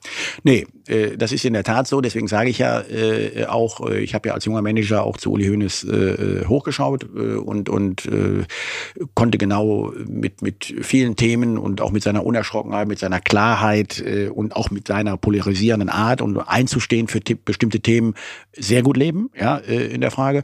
Aber wir haben halt hier und da äh, unterschiedliche Auffassungen. Ne? Äh, ähm, auch was so politische äh, Ansichten angeht, das ist halt so. Aber das macht ihn ja nicht zu einem per se schlechteren Menschen oder, oder mich. Ne? Aber für jemanden, der sich jetzt nicht täglich mit dem Fußballbetrieb beschäftigt und das so jetzt so hört oder auch liest, ist es natürlich schon so ein bisschen auch so eine Branche, die es eigentlich gar nicht mehr gibt. Also das sind, das sind, das sind ja häufig die gleichen Figuren über Jahrzehnte oder Jahre, ähm, die sich da duellieren oder kappeln ähm, auf eine Art und Weise, die man ja jetzt, sagen wir mal, zwischen Lufthansa und, und einem Siemens-Chef oder äh, äh, bei Politikern vielleicht noch, aber nicht mehr findet. Also das ist ja wirklich eine Unterhaltungswelt teilweise auch, die, die, die, die, die bizarr und gleichzeitig aber auch irgendwie liebenswert ist von außen betrachtet. Ja, Frau Gilbert, aber ich muss auch da wieder äh, den Unterschied, äh, ich habe es ja versucht eben bei, bei Philipp in der Frage Realwirtschaft äh, zu den Unterschied herauszuscheinen, den, den will ich versuchen auch jetzt äh, in Ihrem Lufthansa-Beispiel äh, zu bringen. Also ähm, die Lufthansa ähm, äh, wird sich, ähm, äh, hat ja in erster Linie eher den Anspruch, ähm, ich sag mal, im Marktumfeld sich durchzusetzen und seine, mit seinen Wettbewerbern im besten Fall eine Monopolstellung äh, zu erzielen und äh, wird dann natürlich auch sich fair und sauber verhalten äh, in dem Markt. Aber der Unterschied ist, Bayern München äh, beispielsweise, äh, dem nutzt eine Monopolstellung nichts, weil der braucht auch Darmstadt 98 zum Spielen. Das heißt, sie haben eben diese Wettbewerbssituation, die sie aus der Wirtschaft äh, kennen, können sie gar nicht übertragen. Wir sind zwar Wettbewerber im Spiel, an Wochenende 15.30 wenn angepfiffen wird. Aber dem Grunde nach, ja, und das erklärt vielleicht auch dieses Band, äh, dass man sich aneinander gekettet hat äh, oder, oder aneinander ähm, bindet, ähm, auch, äh, ja, auch Bayern München braucht den Kleinen, ja, äh, ob Ihnen das gefällt oder nicht. Aber gibt es nicht noch einen ganz großen Unterschied, den man vielleicht unterschätzt und gleichzeitig aber auch immer auf dem Schirm haben muss, und zwar die Öffentlichkeit. Es gibt ja kaum eine Branche, die auch so beobachtet, kommentiert, aber auch bestimmt wird durch äh, die Öffentlichkeit. Also die, ich meine jetzt gar nicht unbedingt nur den Fan, sondern auch die mediale Öffentlichkeit. Ähm, und die hat ja eine Macht, äh, auch im Fußball, oder? Ja, äh, ähm, ich sag mal, es ist in der Tat hier und da mal erschreckend, äh, wenn ähm, letztlich auch Fans oder die Öffentlichkeit äh, vielleicht den Namen des Busfahrers von Bayern München kennt, äh, aber den von Ihnen eben genannten äh, DAX-Chef äh, oder, oder Lufthansa-Chef, ähm, ähm, der zweistellige Milliardenbeträge äh, verantwortet, eben nicht. Also da ist was in, da, da stimmt was nicht ne, in, in der Frage ähm, von, der, von der Bedeutung, ähm, der realen Bedeutung und der gefühlten Bedeutung. Ne? Äh, da bin ich äh, bei Ihnen. Aber ich sage auch freimütig, ich kann auch alles andere nicht beurteilen, weil ich äh, kann nur Fußball und kann nur dieses Umfeld äh, beurteilen ähm, und äh, bin bei allem, trotz allem froh und dankbar, dass ich in meinem, das in meinem Hobby das auch zum Beruf machen konnte und auch in diesem Umfeld mich bewege, weil äh, wenn ich mir jetzt vorstelle, ich wäre jetzt ähm, ähm, Vertriebsleiter bei den Schraubenfabriken wird, äh, da würde mich, mich das wahrscheinlich nicht so ausfüllen. Was mir bislang überhaupt gar nicht klar war, ist, jeder Hersteller von Produkten jeglicher Art kann ein Volksprodukt sein in Kooperation mit der Bild. Das ist insofern natürlich spannend, weil die Bild eine Wahnsinnsreichweite hat, fast 50 Prozent der deutschsprachigen Bevölkerung erreicht und halt dieses Label Volksprodukt vergibt an Partner. Seit 21 Jahren machen sie das. Mittlerweile gibt es 220 verschiedene Volksprodukte und es werden weitere gesucht. Es gab schon Zahnbürsten, Volksakkus, aber auf der Website habe ich gesehen, sie suchen zum Beispiel einen Partner für eine Volkszahnzusatzversicherung oder für eine Volkspizza oder für einen Volksstaubsauger. Also, wer solche Produkte herstellt und auch in größerer Kapazität produzieren könnte, denn erfahrungsgemäß spricht der Verkauf nach einer solchen Kampagne ziemlich an, wendet euch bitte an einen Vermarkter, der Bild. Die Firma heißt Media Impact. Und Media Impact sagt übrigens auch, dass 80% derjenigen, die schon mal eine Kampagne in dem Bereich gebucht haben, das wieder tun. Wer jetzt hier erstmals von dieser Möglichkeit gehört hat, bekommt auf seine erste Buchung auch ein Media-Bruttovolumen von 220.000 Euro on top. Wendet euch dazu bitte direkt an Media Impact ein Wort www.ftf.de slash Bild slash Volks-Produkt und erwähnt einfach im Gespräch mit den Ansprechpartnern und Ansprechpartnern dort, dass ihr über OMR kommt und dann gibt es diesen Zuschlag. Zurück zum Podcast. Lass mal ein bisschen über den DFB sprechen. Also du bist ja zu einem Verband gegangen, der in der Wahrnehmung, auch medialen Wahrnehmung gerade ja nicht gut aufgestellt ist. Da gab es einen Steuerskandal, da gab es irgendwie sehr viel interne Reibereien. Also man hat das Gefühl, das ist da jetzt irgendwie alles wirklich in großer Unordnung. Ähm, hat, war das auch ein Grund, das dann vielleicht doch gerade zu machen, da irgendwie aufräumen zu wollen, helfen zu wollen? Oder ähm, war das eher, was sich abgehalten hat nach dem Motto, okay, die sind am Boden, da, da will ich mich eigentlich nicht jetzt noch reinsetzen? Naja, also ich muss schon sagen, ähm, die Aufgabe, ich meine, wir tun ja jetzt so, äh, als wenn der DFB, als wenn das gar nichts wäre. Ne? Also ich bin schon äh, stolz äh, darauf, stolz ist vielleicht der falsche Begriff, aber ich bin, bin erfüllt das mit dem höchsten Maß an Zufriedenheit, äh, diese Aufgabe übernommen zu haben. Also, also es ist jetzt nicht so, äh, dass ich jetzt äh, deshalb äh, unruhig geschlafen habe, weil ich gedacht habe, oh, der DFB, kannst du. Nein, also ähm, der DFB, der Deutsche Fußballbund, und ist schon etwas. Das muss man mal deutlich sagen. Und, und äh, bei allen Stationen, äh, die ich hatte, bei allen Vereinen und auch bei der DFL, die DF der DFB und die deutsche Nationalmannschaft, das ist nochmal eine andere Liga in jeder Hinsicht. Ja? Und das ist was Besonderes, um das mal deutlich zu sagen. Weil Mannschaften gibt es eben halt schon ein paar, aber äh, ich will jetzt nicht sagen, die Mannschaft äh, gibt es nur einmal, aber äh, weil auch äh, das sicherlich äh, zu kritisch gesehen wurde damals. Äh, der Slogan, ne, die Mannschaft. Der Slogan, genau, deswegen ne, mit dem Augenzwinkern, weil es gibt ja auch, auch beim DFB mehrere Mannschaften, wenn ich an unsere äh, Frauen denke, die ja nun auch äh, für Froh sorgen, mal mehr, mal weniger, wie bei den Herren. Warum soll sich das äh, da unterscheiden? Ähm, aber ich ähm, habe das aus voller Überzeugung, bin ich die Aufgabe angetreten äh, und äh, mit besonderem Augenmerk äh, dieser äh, schwierigen äh, wirtschaftlichen Situation. Auch das äh, hat mich äh, angeschmort, äh, zu sagen, okay, ähm, es ist wirtschaftlich herausfordernd, äh, aber ich sag mal, das, ich denke, das liegt mir, ähm, mit äh, eben nicht aus dem Vollen schöpfen zu können, konnte ich auch bei keinem Verein, bei dem ich war, aber zu sagen, jetzt wollen wir noch mal sehen, ob wir das aus diesen Möglichkeiten nicht das Beste daraus machen, ja, äh, in der Frage. Muss man denn vieles, was Oliver Bierhoff gemacht hat, zurückdrehen? Auch ich will jetzt auch kein, kein Oliver Bierhoff-Bashing betreiben. Ich habe mich mit ihm getroffen im Übrigen, weil ich auch mal, das war mir wichtig, äh, ähm, ein paar Dinge zu verstehen, ja, äh, in der Frage, auch, auch seine Entscheidungsprozesse. Also ich gehöre nicht zu denen, die, die äh, nur zwei äh, schlechte Manager kennen, ne? Äh, den Vorgänger und den Nachfolger, sondern äh, ich äh, wollte schon wissen, was er, was er bei bestimmten Entscheidungen, was er, was er sich dabei gedacht hat. Das war äh, interessant. Ähm, einige Dinge konnte ich gut nachvollziehen, einige habe ich anders bewertet.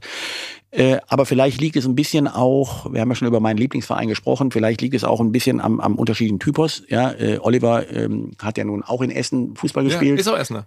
Ist Essener, äh, aber er war beim Lackschuhverein Schwarz-Weiß Essen und ich bin beim Arbeiterverein Rot-Weiß Essen zu Hause. Also von daher ist das vielleicht auch ein Grund für unterschiedliche Sichtweisen. Was wurde denn in der Vergangenheit Ihrer Meinung nach, jetzt haben Sie ja 100 Tage fast voll, falsch gemacht? Ich glaube, dass ähm, das Grundproblem äh, ist, äh, dass äh, mir die ordnende Hand gefehlt hat. Äh, also die ordnende Hand meint, wenn Sie sich anschauen, das verträgt keine Organisationsstruktur, im Übrigen auch kein Wirtschaftsunternehmen, wenn du an der Spitze äh, pausenlos äh, neues Personal hast. Ja, also wenn der CEO äh, äh, pausenlos gewechselt wird, das verträgt kein Unternehmen und wird auch in schlechten äh, Zahlen sich widerspiegeln. Beim DFB war das jetzt das Präsidium. Also der Präsident ist, hat der sehr Präsident. gewechselt. Ja, ja, genau, genau. Und wenn ich jetzt den CEO mit dem Präsidenten äh, auf eine äh, Ebene, dann, dann ist das ein ganz wesentlicher Punkt. Und ich glaube, und das, da sehe ich auch ein bisschen meinen Auftrag, äh, um das auch mal deutlich äh, zu sagen,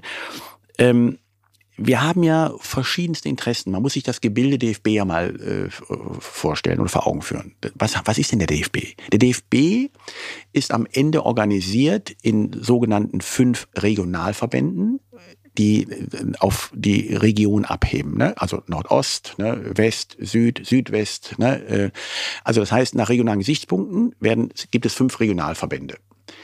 Und Darunter hängen 21 Landesverbände. Also die Regionalverbände werden nochmal feingliedriger in kleinere Regionen aufgeteilt. 21 Landesverbände plus die DFL, die ja auch zu diesem Gesamtkonstrukt äh, gehört.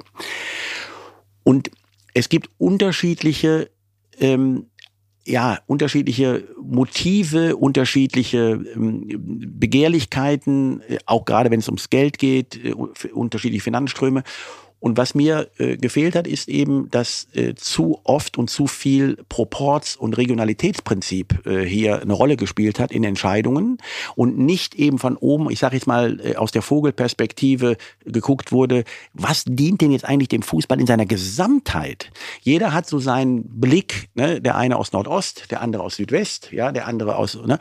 Und ich glaube, das zu begreifen, das zusammen äh, besser zusammenzubringen im Sinne von es ist am Ende übrigens immer derselbe Spieler, ja, ähm, der einmal beim Landesverband äh, in Südwest spielt, äh, dann vielleicht den Adler auf der Brust hat, äh, wenn er auf der DFB-Ebene spielt, oder wenn er das braun-weiße Trikot von St. Pauli anhat. Es ist immer derselbe Spieler. Er hat nur ab und zu mal eine unterschiedliche Trikotfarbe an. Und das auch zu begreifen, dass wir hier einen Auftrag haben, der eben nicht nur einem Regionalitätsprinzip äh, unterliegt, sondern der am Ende ähm, aus einer anderen, äh, aus einem anderen Blickwinkel, nämlich von oben drauf ordnen. Und das meine ich damit. Und wenn keiner da ist, der das ordnen kann, weil er eben mit sich selbst beschäftigt war oder weil, wie Sie es eben richtig gesagt haben, weil Steuerthemen und sonstige alle Themen da waren, die Kraft und Energie und Zeit gekostet haben, äh, dann bleibt das Kerngeschäft, nämlich äh, den Fußball zu entwickeln, auf der Strecke. Und das müssen wir jetzt wieder in den Vordergrund rücken und das wird eine meiner Aufgaben sein. Was, was wäre so ein Ziel, also woran du dich vielleicht auch messen lässt und sagst, Mensch, das würde ich gerne erreichen, also in, in den nächsten nochmal zwei Jahren, was, was, kann da, was kann man erwarten? Du kennst doch meine Vertragsdauer gar nicht. ich habe jetzt mal zwei. also ich kann dir nur sagen, ungeachtet der Vertragsdauer äh, ist mein Ziel, wenn ich ähm, vom DFB äh, weggehe, vom Bord gehe, dann möchte ich, dass keiner mehr Scheiß DFB ruft. Wieso ist eigentlich diese Vertragsdauer so ein großes Geheimnis? Ist kein Geheimnis, ich kann Ihnen sagen. Äh, Dezember 2026. Okay. Okay. Aber es sind mehr als und die, und die Euro, äh, ist das für dich irgendwie ein Meilenstein? Also da, da jetzt gut abzuschneiden, sportlich, ich meine, sagen wir mal, Vorrunden aus wäre da auch irgendwie für dich ein Problem, ne? Ähm, also das ist auszuschließen äh, in der Frage, dass wir in der Vorrunde ausschließen. Also, okay, okay, okay, okay. Was erwartest du denn? Dass wir weiterkommen. also, ab, wann, ab wann ist es für dich ein Erfolg? Ja, Erfolg ist, wenn uns die Herzen zufliegen. Also das heißt auch ein, sagen wir mal, ein Achtelfinale aus im Elfmeterschießen du bist gegen doch, Frankreich wäre okay. Also ob es jetzt nun unbedingt gegen die Franzosen sein muss, weiß ich jetzt nicht. Aber ähm, ich sage nur, ähm, wenn wir an die emotionale äh, Bindung und Freude des Sommermärchens äh, ungeachtet der Platzierung äh, nur ansatzweise ranreichen, dann war es ein Erfolg. Können Sie uns denn erklären, weil Sie ja auch immer über das Sportliche kommen oder es so gesagt haben, ähm, wieso das mit dem sportlichen Erfolg jetzt erstmal bei der Männernationalmannschaft ähm, so lange auf sich warten lässt? Hat das auch mit Fluktuation zu tun? Hat das, äh, äh, welche Gründe hat das? Ja, es ist in der Tat, ähm, glaube ich, nicht ganz einfach äh, ähm, zu beschreiben. Ich glaube, dass ähm, wir ja äh, noch vor weniger als zehn Jahren im Übrigen ähm, ganz oben auf dem Thron standen. Also 2014 waren wir Weltmeister. Ähm, und ähm, ich glaube, das ist wie überall, wie jeder Unternehmensdenker, wie wir übrigens auch in den Nachwuchsleistungszentren auf äh, unterer Ebene, äh, als auch bei der A-Nationalmannschaft ähm, das Problem haben, dass wir äh, dort auf dem Zenit letztlich dann äh, eben nicht äh, die richtigen Weichen gestellt haben. Also das ist, aber es ist ja klar, wenn du ganz oben auf dem Berg bist, dann kannst du eben nur runterkommen. Was ja? zum Beispiel? Ja, eben das Thema auch ähm, der ähm, Kader, ähm, der, der, ich sage, ich will es mal so beschreiben, der, der strategischen Kaderplanung. Ja, ich will es mal so formulieren. Also das, was wir aus den Vereinen kennen. Ja, also dass ich, wenn ich, wenn ich, ähm, gerade wenn ich in Vereinen da bin, die äh, wenig Geld zur Verfügung haben, muss ich ja nicht nur an morgen, sondern auch an übermorgen denken. Das heißt, ich muss ja auch Kaderplanungen äh, gestalten, die heute sagen, okay, pass mal auf, äh, der Müller und damit meine ich jetzt nicht Thomas Müller, aber Müller Meier Schmitz, um das mal, ne, äh, der Müller ähm, ist jetzt 30, äh, der kann noch vielleicht noch zwei Jahre, der Meier ist jetzt schon 32, äh, positionell, wann kommt wen, wer kommt wie dafür für die Nachfolge in Frage, wer kommt aus der U21, wer kommt aus der U19, wer kommt aus der U17. Das heißt, eine strategische über Jahre hinweg ähm, ähm, geplante Kaderplanung.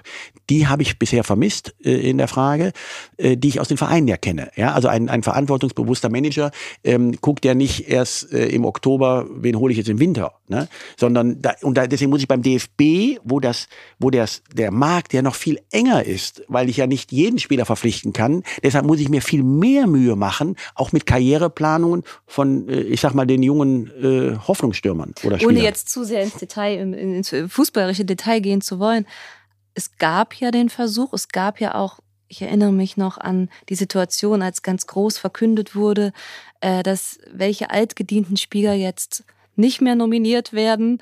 Ähm, ich erinnere mich an, ich glaube, Hummels, Müller, tatsächlich der Müller. Ähm, und das hatte sowas sehr Management-likes, also diese Verkündung. Ähm, und dann gab es aber auch wieder den Moment, da dachte man, uff, vielleicht braucht man sie doch noch. Und im Fußball haben ja auch ganz, ganz oft ähm, sowohl, also vor allem bei der Nationalmannschaft, die Vereine, als auch Berater einen ganz, ganz großen Einfluss äh, für Leute, die sich da nicht täglich mit beschäftigen. Das heißt, es ist wahrscheinlich auch schwierig, so einer Nationalmannschaft unabhängig eine Kaderplanung zu machen, weil so viele Menschen mitreden und auch Macht haben im Hintergrund. Also ich erwarte äh, von einem äh, guten Manager, und ein Trainer ist ja nichts anderes auch als ein, ein Manager äh, in seinem Bereich, ähm, dass er sich eben halt frei macht, dass er ähm, natürlich externe Einflüsse registriert. Ja, das erwarte ich, das mache ich auch. Ja, äh, aber am Ende muss er immer in der Situation das Beste für seine Entscheidung. Es ist immer ein Wettstreit um, um, um die beste Entscheidung. So. Und wenn Sie das Thema ähm, Berater äh, oder anders, ich will das erste noch sagen.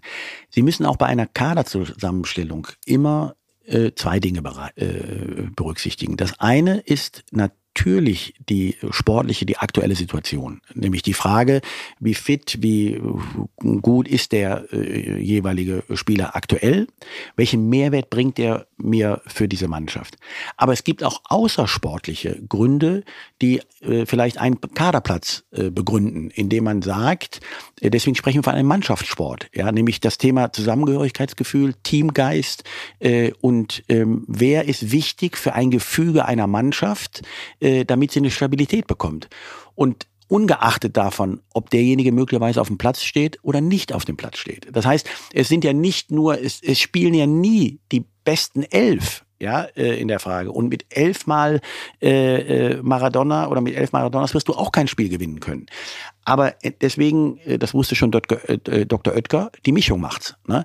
Das ist das eine. Das zweite Thema, Berater, ist ein, ein wichtiger Punkt, da haben Sie hundertprozentig recht. Ich will nur auch da meine Positionierung klar machen. Ich habe als DFL-Geschäftsführer seinerzeit ähm, als ähm, einen Antrag äh, vorgebracht äh, oder zwei Anträge. Der eine war zu sagen, wenn Spieler, man muss sich das System vorstellen, wenn ein Verein einen Spieler unter Vertrag nimmt, dann unterschreibt der Spieler drei Verträge, also dreimal den gleichen Vertrag oder denselben Vertrag. So. Und die drei Exemplare äh, werden an die DFL geschickt, werden dann abgestempelt, äh, weil das dann das, der maßgebliche und der gültige Vertrag ist, damit hinterher bei Streitigkeiten keiner sagen kann, aber das war der Vertrag, der, so. Das ist nur der, der den DFL-Stempel hat, ist der gültige Vertrag. So. Und dann werden die drei, von den drei Verträgen werden zwei zurückgeschickt, dann kriegt einer den Verein, der Verein und einer kriegt den, äh, kriegt der Spieler. So.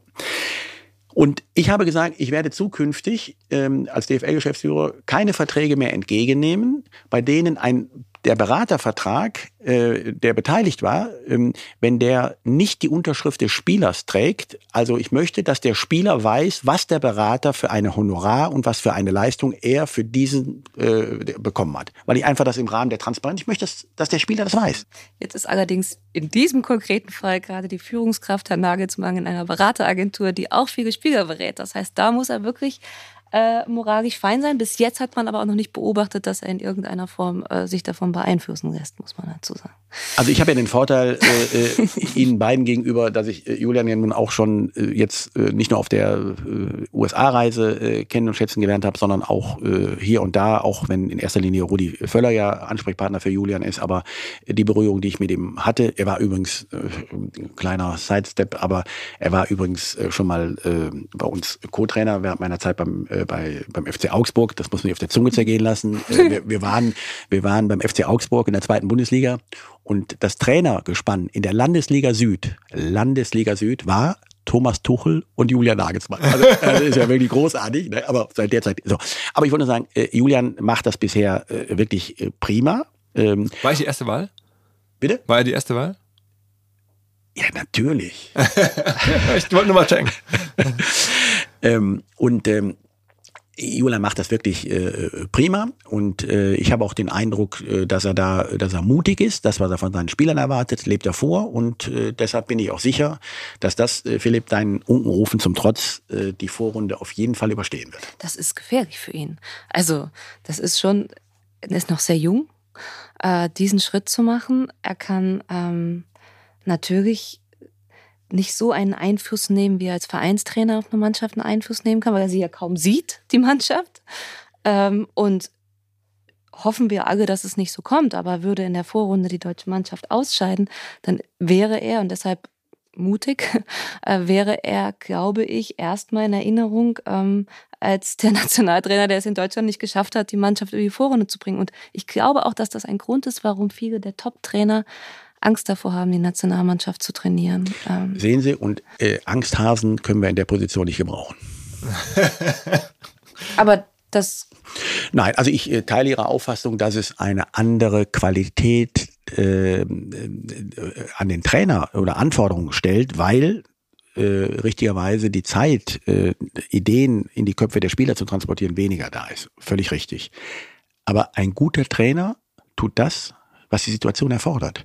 Und wenn ich weniger Zeit habe, muss ich halt anders portionieren.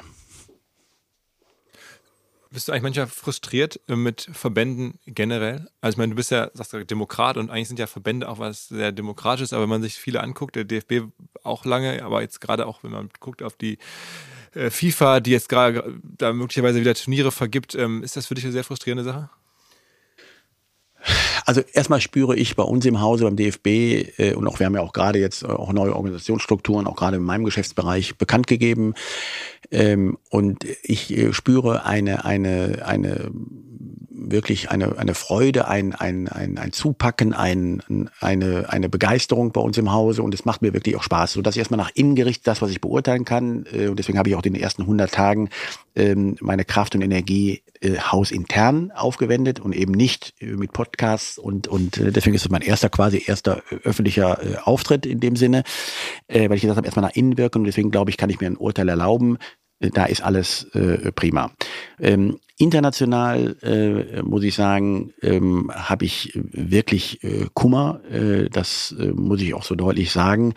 Ähm, ich bin äh, Demokrat und deswegen akzeptiere ich auch ähm, das Prinzip der FIFA. Ja, äh, das ein Land eine Stimme ähm, und ähm, das ist so. Äh, und ähm, das muss man dann auch äh, ertragen, äh, wenn es dann so kommt. Ähm, was ich nicht also wir reden jetzt davon, dass die WM 2034 jetzt aller Voraussicht nach nach Saudi-Arabien vergeben wird. Und wenn man dich jetzt gehört hat als Kritiker von der Katar-Vergabe, dann kann man sich vorstellen, das begeistert ja. dich jetzt nicht. Ja, also ich habe mich jetzt noch nicht um Quartiere in Riyadh äh, bemüht. Äh, äh das, äh, Wie wärst du? Das, bitte? Wie wärst du? also äh, das äh, überfordert mich dann auch in jeglicher Hinsicht. Ähm, äh, aber ähm, ich muss sagen, ähm, das ist natürlich schon äh, ein, ein äh, Prozess, der mir deshalb Kummer bereitet, weil die, um die es in erster Linie geht, nämlich die Spieler, völlig hinten runterfallen. Also was meine ich damit? Also dieser äh, Vermarktungswahn, äh, nämlich immer neue Formate zu schaffen, immer mehr äh, ähm, Teilnehmer äh, zu äh, generieren ähm, und mit dieser einfach zu durchschauenden Taktik, nämlich jedem, dem ich ein Wahlversprechen mache und je größer das Teilnehmerfeld ist und ich, je mehr ich glücklich mache, äh, Länder, indem sie da von dem großen Kuchen was abbekommen, was ja erst einmal dem Grunde nach erstmal, dem Grunde nach erstmal nicht schlecht ist, zu sagen, äh, wir lassen viel mehr teilhaben äh, an dem, äh, an der Nascherei des großen FIFA-Kuchens. Also das mitspielen, ja. Äh, genau, ist ja erstmal nichts Schlechtes. So. Es wird dann aber äh, zu was Schlechtem, wenn wir ähm, äh, feststehende äh, Parameter haben. Wir haben nur 365 Tage im Jahr. Und ähm, dass man am Ende zu Lasten der Spieler die Formate, also es gibt ein Wettrennen der Konföderation, in dem Fall der UEFA, die weiten aus, ja, die FIFA schafft andere Formate, dann gibt's Club-WM, dann gibt's ja, aber, aber die Anzahl der äh, Mannschaften beziehungsweise der äh, Spieler, die das alles äh, regeln müssen, man muss sich nur mal anschauen, wie die Belastungen der Spieler sind in den letzten Jahren durch diese unterschiedlichen Formate, ja, äh, die ja noch steigen werden. Und äh, da wird eigentlich äh, der Kuchen quasi nicht nur gebacken, sondern auch verteilt, ohne dass man die Belastungsgrenzen der Spieler im Auge hat. Und das ist ganz klar zu ver verurteilen. Man muss wahrscheinlich auch dazu sagen, so eine FIFA funktioniert ja so ein bisschen wie so eine UN-Vollversammlung. Also sozusagen die, die Länder, die mitstimmen, äh, sind natürlich äh, auf so vielen Kontinenten äh, verteilt und die Möglichkeiten eben auch dort Politik zu machen und Interessen durchzuziehen, sind riesig. Das ist nochmal anders als ähm, äh, beim DFB. Es ist halt ein Problem, was sehr, sehr schwierig zu lösen sein wird, wenn es ähm, einfach so viele Interessen gibt. Ähm. Naja, gut, also ähm, Herr Infantino hat es äh, schon, der FIFA-Chef, der FIFA, der FIFA-Präsident äh, hat es natürlich schon, äh, hat ja auch eine äh, in seiner Lehrzeit ja nun bei äh, anderen äh, abgeschaut, äh, wie man äh, Machterhalt äh, sichert äh, durch äh, Wahlen äh, und ähm, durch Zugeständnisse und äh, da sind wir gerade bei den Kontinenten und ich sage nochmals, ich habe dem Grunde nach kein Problem damit äh, und wir müssen auch von dem europäischen hohen Ross mal runterkommen und zu glauben, als wenn nur hier die Musik äh, äh, klangvoll gespielt werden kann. Ja? Also äh, da auch zu sagen, okay, welche Themen ähm, können wir gemeinsam angehen, halte ich erstmal dem Grunde nach für, für in Ordnung. Ja? Ähm, Aber äh, wenn eben äh, das Spiel und die Spieler und die Formate eben halt unter diesen Aspekten im Vordergrund stehen, dann begrüße ich das. Aber leider komme ich eben nicht zu dem Ergebnis, dass in erster Linie es hier darum geht, äh, Spieler oder Dinge zu entwickeln, um vom Sport aus denkend. Darf ich vielleicht noch einmal darauf zurückkommen? Sie haben gesagt, ähm, beim DFB, den haben Sie sich jetzt von innen angeguckt, ist alles okay. Sie können sich vielleicht vorstellen, wie vielen Menschen äh, ich in der Funktion als Journalistin in den vergangenen Jahren äh, beim DFB gegenüber saß, vor allen Dingen auch Präsidenten, die wieder gegangen sind, die genau das gesagt haben. Und worauf ich hinaus will, ist, die dann relativ schnell erkennen mussten, es gibt auch ein Kulturproblem, ein Problem im Umgang miteinander, die enttäuscht waren, deren Vertrauen auch oft missbraucht wurde, ähm, so dass ich immer den Eindruck gewonnen habe, unabhängig von all den großen Problemen auf dem Spielfeld, was die Finanzen angeht, über die wir vielleicht noch ein bisschen detaillierter sprechen, gibt es ein Problem, nämlich eine, eine, ein Mangel an äh, einer Atmosphäre des Vertrauens und ähm, gemeinsamen gehen wollens. Haben Sie das äh, äh, bedenken Sie das? Haben Sie das auch? Ist Ihnen das auch begegnet? Und wie kann man so etwas verändern? Also ich erinnere mich jetzt nicht, dass ich gesagt habe, äh, dass alles gut ist beim DFB. ja, also da kann ich mich jetzt nicht dran erinnern. Ich habe gesagt, ich habe mir einen Überblick verschafft äh, und und äh, spüre ein ähm, ja, eine, eine positive Grundstimmung, ich will es mal so ja. formulieren. So. Ähm, aber Sie haben recht, äh, ich merke das auch äh, und äh, ermutige auch jetzt äh, in letzten Zeit auch, auch gerade unsere Führungskräfte und sage, seid mutiger, ja, äh, und guckt nicht vorher äh, hier ne, Finger in den Wind und, und, und äh, was ist jetzt für politische, äh, ne, wie ist die Großwetterlage und äh, ich treffe danach meine Entscheidung, sondern treffe die Entscheidung immer aus der Überzeugung heraus, ähm, ich sag mal, was das Beste für uns äh, als DFB ist. So. Ähm, ich, ich denke auch, Sie haben recht, ähm, das Thema Vertrauen spielt eine ganz große Rolle. Äh, das, äh, und auch fehlendes Vertrauen, muss man leider auch sagen. Auch das gehört zur Wahrheit. aber das, ich glaube, dass die mit Bernd Neuendorf, der ja auch noch nicht so lange dabei ist, mit auch Rudi Völler, mit, wenn ich jetzt auch Nia Künzer sehe, die ja die neue Direktorin, äh, die auch äh, zukünftig den Bereich äh, Frauendirektion verantworten wird. Das sind alles, finde ich, integre Persönlichkeiten, ähm, die sich eben ja auch ja nicht in die Hose machen werden, ja, die aus Überzeugung Themen vorantreiben werden, die für frischen Wind, gerade was auch NIA angeht, da verspreche ich mir sehr viel in der Frage. Ähm, und ähm, ich denke auch, dass ähm, es schon ein, eine, ein, einen Kulturwandel braucht, äh, gar keine Frage, aber der ist eingeleitet worden und da muss ich äh, dem Präsidenten wirklich in der Frage ähm, ein Kompliment machen. Die Themen, auch gerade was die Strukturen angeht, auch alleine die, die, die Personalie Rettich, ja, äh, also äh, auch den Mut zu haben, eben gegen äh, die, die Großen zu sagen, Mensch, ja, dann nehmen wir den Rettich jetzt dazu, spricht ja eigentlich auch dafür, dass man was verändern will. Ja, und äh, also ich bin zumindest äh, bereit, was zu verändern. Ist denn der DFB wirklich so knapp bei Kasse, wie man das lesen kann? Leider ja. Also wir haben das auch, da verrate ich keine Betriebsgeheimnisse. Äh, wir haben äh, ein strukturelles Defizit von von 17,5 äh, Millionen und und was heißt strukturelles Defizit? Ganz einfach. Ja, wir geben mehr aus, als wir einnehmen. Ja, so und genau mit dieser Differenz. Und ähm, das sind jetzt Themen, die wir ähm, gemeinsam in den Griff kriegen müssen. Und das fängt im Kleinen an. Ja, ich sage jetzt auch mal mit dem Augenzwinkern, auch ich habe eben auf die, die Hotelaufenthalte trotz vertraglicher Zusicherung meiner ersten drei Monate äh, verzichtet und übernachte im Campus. Ne? Also jetzt will ich jetzt, Campus in Frankfurt. Ja. In Frankfurt, meine Arbeitsstelle. Also jetzt, da will ich jetzt keinen Orden für haben, aber ich möchte damit nur sagen, ähm, Sie können ja nur dann glaubwürdig ähm, für äh, Themen wirtschaftliche Vernunft eintreten, wenn sie nicht Wasser predigen und Wein saufen. Ja? Äh, und deshalb sind wir als Führungskräfte alle aufgerufen, eben genau das auch vorzulegen. Wie schnell kriegst du den DFB wieder auf eine schwarze Null? Ja, also wenn wir Europameister werden, wird das schnell gehen. okay.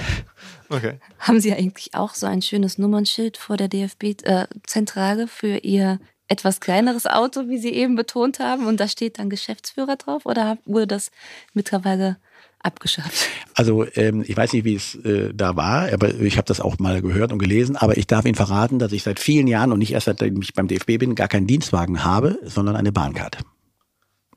und da steht mein Name drauf, das stimmt. ist das nicht für dich oder auch für die Spieler ein totaler Kulturclash mit hin, bis hin zu der Frage, ob das überhaupt funktionieren kann, auf jemanden wie dich zu treffen? Ich meine, ganz viele Spieler, die jetzt von Bayern kommen, die nun auch irgendwie sehr viel Geld gewohnt sind und ähm, in der, auch in einer anderen Blase vielleicht leben, äh, treffen auf einmal auf den selbst in, ja, äh, bezeichneten Traditionalisten, der mit der Bahncard kommt. Nimmt man dich überhaupt ernst? Also ist das überhaupt so, dass die Spieler denken, also der Typ, ähm, der ist eh von gestern, äh, der hat die vollkommen falsche hier Peilung. Ähm, erlebst du nicht auch solche, solche Kulturschocks? Also ich muss gestehen, ich habe ja, ähm, kann aus dem Nähkästchen plaudern, ich habe ja zum Beispiel auch, wir haben ein Gespräch geführt, auch mit dem Spielerrat. Und ich habe den Spielerrat begrüßt äh, mit Flipchart. Ich bin ja noch alte Welt, ja, ich mache ja keine PowerPoint-Präsentation, sondern habe den Flipchart und hatte geschrieben, ähm, herzlich willkommen den Spielern vom VfB Bösingen, SC Neukölln, Wattenscheid 09, den Ex-Spielern. Ja. Das waren nämlich die Heimatvereine von den Spielern. Ja. Und habe dann nur gesagt, ich sag, seht ihr Jungs, und da kommen wir alle her. Ne? Und ähm, ich hatte jetzt nicht den Eindruck, äh, dass sich da alle irgendwie gesagt haben, oh, Rettich oder so, weil vor allen Dingen auch, wenn ich Thomas Müller, der ja nun ein bisschen äh, auch der äh, Sprachrohr ist, äh, ne, mit dem habe ich ja schon verhandelt, äh, als er noch äh, kleiner Amateurspieler beim FC Bayern war und das war ja ganz witzig. Äh, dann haben wir verhandelt äh, beim FC Augsburg. Ich wollte ihn damals nach Augsburg holen.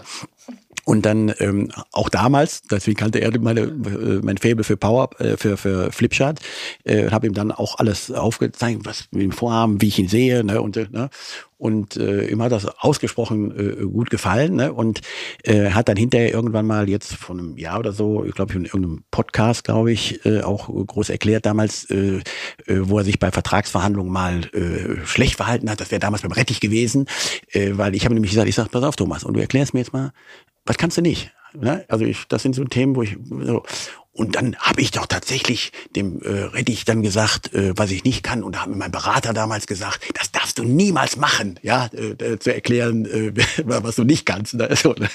Und also das heißt, ich habe ja eine Historie zu dem einen oder anderen Spieler auch, äh, die mich ja auch wahrgenommen haben, noch äh, aus einer anderen äh, Zeit. Also ich habe jetzt nicht den Eindruck, äh, dass ich da an äh, Akzeptanzverlust äh, oder äh, an mangelndem äh, Akzeptanz leide. Ist dir denn dann gelungen mit der Argumentation, guck mal, wo ihr herkommt, aus einem kleinen Verein, auch so ein bisschen bisschen auf Gehalt oder auf, auf Prämienverzichte hinzuwirken? Haben die das dann leicht akzeptiert? Was in Flipchart-Runden besprochen wird, bleibt in Flipchart-Runden. Aber was schon auffällig ist, die Generation Thomas Müller ist natürlich eine, die eher, wie soll ich sagen, jetzt vergeht und die Generationen, die nachkommen, das ist ja komplett in der Gesellschaft so, äh, sind anders und ähm, wahrscheinlich auch noch schwieriger erreichbar. Ähm, da musste ich gerade dran denken. Ähm, äh, nun haben Sie trotzdem eine, wie Sie von Anfang an dieses Gesprächs betont haben, gesellschaftliche äh, Relevanz und auch ähm, einen Einfluss. Ähm, und sprechen Sie über sowas mit Spielern, ähm, ohne jetzt zu sehr ins Detail dieses Gesprächs zu gehen, aber ähm, ist das noch vermittelbar? Weil das sind ja, das sind ja Unternehmen, einzelne Unternehmen, diese jungen Spieler. Also ich, ich muss sagen, äh, in der jetzigen aktuellen äh, Rolle äh, leider viel zu wenig. Ich habe ja gesagt, ich äh, habe meine ersten 100 Tage eher in der Organisationsstruktur. Wir haben ein paar Personalien äh, getroffen. Der eine oder andere hat uns ja auch äh, verlassen äh, in der Frage. Wir haben mit Rudi Völler momentan natürlich da jemanden, der äh, ideal äh, nicht nur Counterpart für, für Julian, äh, also für den Trainer ist, sondern auch für Mannschaft äh, mit, mit allem, äh, so ich mich da eher, ähm, ich sag mal, in der, in der ähm, zurückhaltenden Rolle äh, sehe. Aber ähm, Sie haben recht, also für, für mich ist dieses ganze Thema, und ich will das mal so sagen, ich hatte ähm, meine letzten Station, äh, wo ich nochmal ausgeholfen habe bei meinem Verein, bei dem ich aktiv war, Viktoria Köln, ähm, eine Gemeinwohlklausel äh, eingeführt. Das heißt, ähm, ich habe gesagt, okay, wir sind ja alle in einem Traumberuf äh, unterwegs und äh, ich möchte, dass jeder, der Entgelt bezieht bei Viktoria Köln, sich vertraglich verpflichtet, eine Stunde im Monat sinnstiftend und gemeinwohlorientiert sich zu engagieren. Und haben dann drei Bereiche äh, identifiziert. Nachhaltigkeit, Bildung und Soziales. Und haben dann darunter 20 Projekte gehabt. Ja, so. Und das kann die einfache, profane Blutspende sein, auch gemeinwohlorientiert. Äh, es kann aber auch äh, ein Engagement in einem Altenheim oder in einer Kindertagesstätte sein. Was auch immer, je nach Gusto. So. Und ich habe gesagt, äh, ich kontrolliere auch nichts. Ja, äh, aber im Wintertrainingslager erzählt jeder mal, was er gemacht hat. Ja? Einfach äh, so. Und warum erzähle ich das? Weil auch das Thema äh, Bewusstmachen und das Thema auch Bildung ja eine ganz entscheidende äh, Rolle spielt. Ich, ich war erschrocken. Wir haben eine Umfrage gemacht äh, unter äh, 16, 17-Jährigen im Nachwuchsbereich bei Victoria. Ähm, über bestimmte Themen, die gerade aktuell sind. Und die Schule bereitet ja nicht mehr fürs Leben vor. Das ist ja unser Problem. Ja? Äh, und äh, ich habe dann kam ich mit jemandem ins Gespräch, einem 17-Jährigen, und sage ich, mal, sag mal, sag mir mal, was fällt dir bei ETF ein? Guckt er mich an und sagt, ja, für politische Parteien interessiere ich mich nicht. Ja, das ist Bildung in unserem Lande. Ne? Und ich muss sagen, das sind natürlich schon Themen, äh, die umtreiben mich, wenn ich ehrlich bin. Äh, Aber ist es denn wirklich so, wie Katrin das gerade sagt? Also ist denn jetzt die, die Generation der jetzt 20, äh, Anfang 20-Jährigen spürbar eine andere für dich als die Generation der jetzt Thomas Müller und mit 30-Jährigen? Ich, ich denke schon, dass das, dass es ein Unterschied ist. Äh, ganz klar, äh, jeder hat da so seine, äh, jede Generation hat was Besonderes und, und wobei ich denke auch, wir dürfen jetzt nicht, finde ich, so, also was, was wir uns abgewöhnen müssen, ist dieses, genau wie wir das bei den Trainern äh, ähm, nicht machen dürfen, die gegeneinander auszuspielen, also Laptop und Wissenschaft gegen Bauchgefühl und Erfahrung. Nee, wir brauchen beides. Ja, und ähm, genauso auch bei den Jungen, äh, also zu sagen, ja, die Generation Z, das sind alles Faule, äh, die haben nur äh, Work-Life-Balance, auch Käse. Ja, also ich denke schon, wir müssen uns schon die Mühe machen, äh, uns mit jedem Einzelnen zu beschäftigen, ja, äh, das ist ja unser Auftrag. Ne? Und und äh, erstmal und das setzt voraus, dass ich den mir gegenüber erstmal kenne. Ne? Und da müssen wir mehr Zeit äh, äh investieren, zu sagen, okay, wie tickt der oder diejenige äh, auch richtig. Ich würde noch einmal ganz kurz den Ausflug machen Richtung äh, Saudi-Arabien, weil das jetzt ja demnächst irgendwie kommt und du bist da. Äh, wir haben aber jetzt schon drei Stunden, glaube ich, im Podcast. Äh, ne, ja, wir nehmen alles, was wir kriegen können. Ähm, sagen wir mal ganz Saudi-Arabien übrigens auch. Ähm, ja, aber was ist eigentlich ähm, dem Argument äh, entgegenzusetzen, dass das ja nun auch irgendwie ganz ähm, gut vielleicht ist, in diesen Ländern Fußball auch zu spielen? Warum sollte es nur in Europa oder Südamerika gespielt werden? Warum nicht auch ähm, dort? Das sind ja nun auch Leute, die sich für Fußball dann begeistern. Man äh, schafft es ja auch da vielleicht die, die Strukturen ein bisschen nach vorne zu bringen durch halt so eine Öffnung. Das wollen die ja auch offensichtlich. Also es, es gibt ja auch von Herrn Höhnes ähm, neben den finanziellen Argumenten, die es vielleicht gegeben hat, ein paar Argumente, wo man sagt, okay, sicherlich andere Strukturen als in Deutschland, aber ähm, man trägt dazu bei, äh, eine gewisse Öffnung und dieses, dieses Land nach vorne zu bringen. Jetzt, aber ich, ich höre ja schon wieder raus, du bist auch wieder da stark dagegen. Naja, was heißt, ich weiß nicht, wo du raus, woraus du das ableitest. Ich kann dir nur sagen, ich muss nur schmunzeln, weil ähm, die Argumentation seinerzeit Katar war, auch übrigens von Herrn Höhnes, ähm, ja, ähm, Frauenfußball, den wollen wir äh, nach vorne bringen. So, äh, also Katar hat es geschafft, äh, vorher dem Frauenfußball keine Bedeutung beizumessen, dann in der äh, Bewerbungsphase äh, sich mit den äh, mit dem Thema Frauenfußball zu umkleiden, äh, weil es eben halt in den, in den Bewerbungsunterlagen vorgesehen war. Äh, und mittlerweile spielen sie gar keine Rolle mehr. Ja? Und, und also äh, damit will ich nur sagen, das eine ist die Theorie, und das andere ist der Lackmustest, den wir dann sehen werden, äh, ob da was passiert. Wenn es so wäre, wie du es beschreibst, wäre es schön. Gibt es eigentlich wieder eine Doku über die Euro? Jetzt erwischst du tatsächlich zum Abschluss des Gesprächs äh, äh einen bunten Punkt. Ich muss äh, ganz offen gestehen, ich habe die Doku mir angeschaut. Und ich habe wirklich Kummer gehabt. Äh, wirklich Kummer. Und Sie meinen jetzt die, die über die, die, WM in genau, Katar. Die Katar. All or Nothing, Amazon. Genau. Ja, ja, also gut, jetzt lassen wir mal die Anglizismen weg da. Ne? Äh, so hieß die. Ja. Ach, ach, so, ach so. Okay. Oh ja, das hieß das Ding. Ja, dann sag doch alles oder nichts. So. ja, okay. So. okay. Aber, passender Titel. ja gut, da hat jemand tatsächlich äh, vorausschauend äh, sich ähm, äh, den, Namen, den Namen gefunden. Nein, also ich muss gestehen und deswegen habe ich da auch äh, jetzt, äh, um die Frage zu beantworten, äh, in dieser Form, in dieser Art wird es keine Doku geben, was ähm, äh, quasi ein das Recht ein, ein, an einen fremden Dritten, der das vermarkten kann und entscheiden kann, das machen wir daraus, das wird es so nicht geben. Das ist auch eine Entscheidung, ähm, die wir bei uns im Hause getroffen haben, äh, auch mit Rudi Völler und mit äh, dem einen oder anderen, der wichtig ist, auch im Übrigen auch äh, mit der Mannschaft angesprochen. Aber Gab es denn Angebote? Ja, keine schlechten. Mehrere Millionen kann man sich vorstellen, Wunder geboren.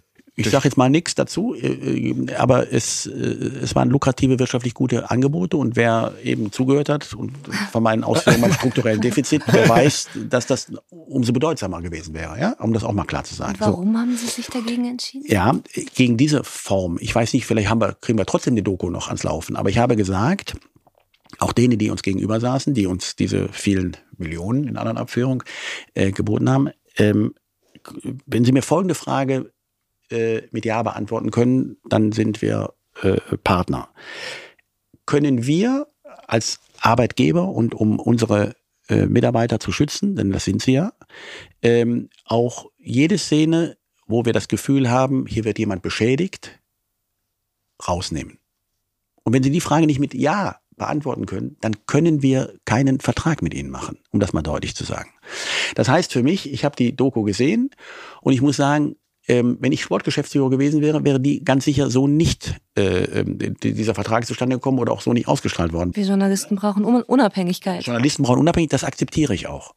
Aber deswegen, das ist auch in Ordnung, den Punkt äh, machen Sie zu Recht, äh, Frau Gilbert. Aber ich sage, wir stehen dann in der Frage, was bewerten wir jetzt höher? Journalistische Unabhängigkeit oder Schutz äh, der, der Mitarbeiter? So. Und ich habe mich für Schutz der Mitarbeiter entschieden. Ähm, und äh, sage, das kann ich nicht zulassen, dass äh, ähm, am Ende möglicherweise jemand beschädigt wird äh, über diesen Weg äh, der Öffentlichkeit.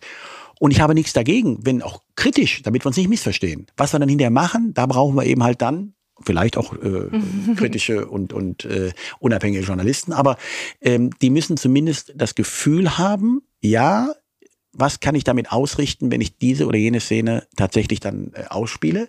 Ich habe doch noch eine letzte Frage. Ähm, wenn man die Nationalmannschaft vor großen Turnieren äh, in der Vergangenheit begleitet hat, fiel immer auf, dass Oliver Bierhoff ähm, in den Trainingslagern mitgespielt hat beim Training. Wird man sie auch irgendwann vielleicht im Trainingslager auf dem Rasen sehen? Also Philipp hat ja eben die Frage nach der Akzeptanz äh, gestellt. ja. Äh, also und da muss ich ehrlich sagen, in dem Moment, wo ich mich in den viel zitierten und sogenannten Kreis, man spielt das so, für die, die es nicht so kennen, so fünf gegen zwei, das ist so eine Aufmach- äh, oder Aufwärm-Sache, ne? da müssen dann zwei, die in der Mitte sind, in der Regel meistens die, die fußballerisch am schlechtesten sind, müssen dann versuchen, den Ball zu bekommen und drumherum wird gespielt.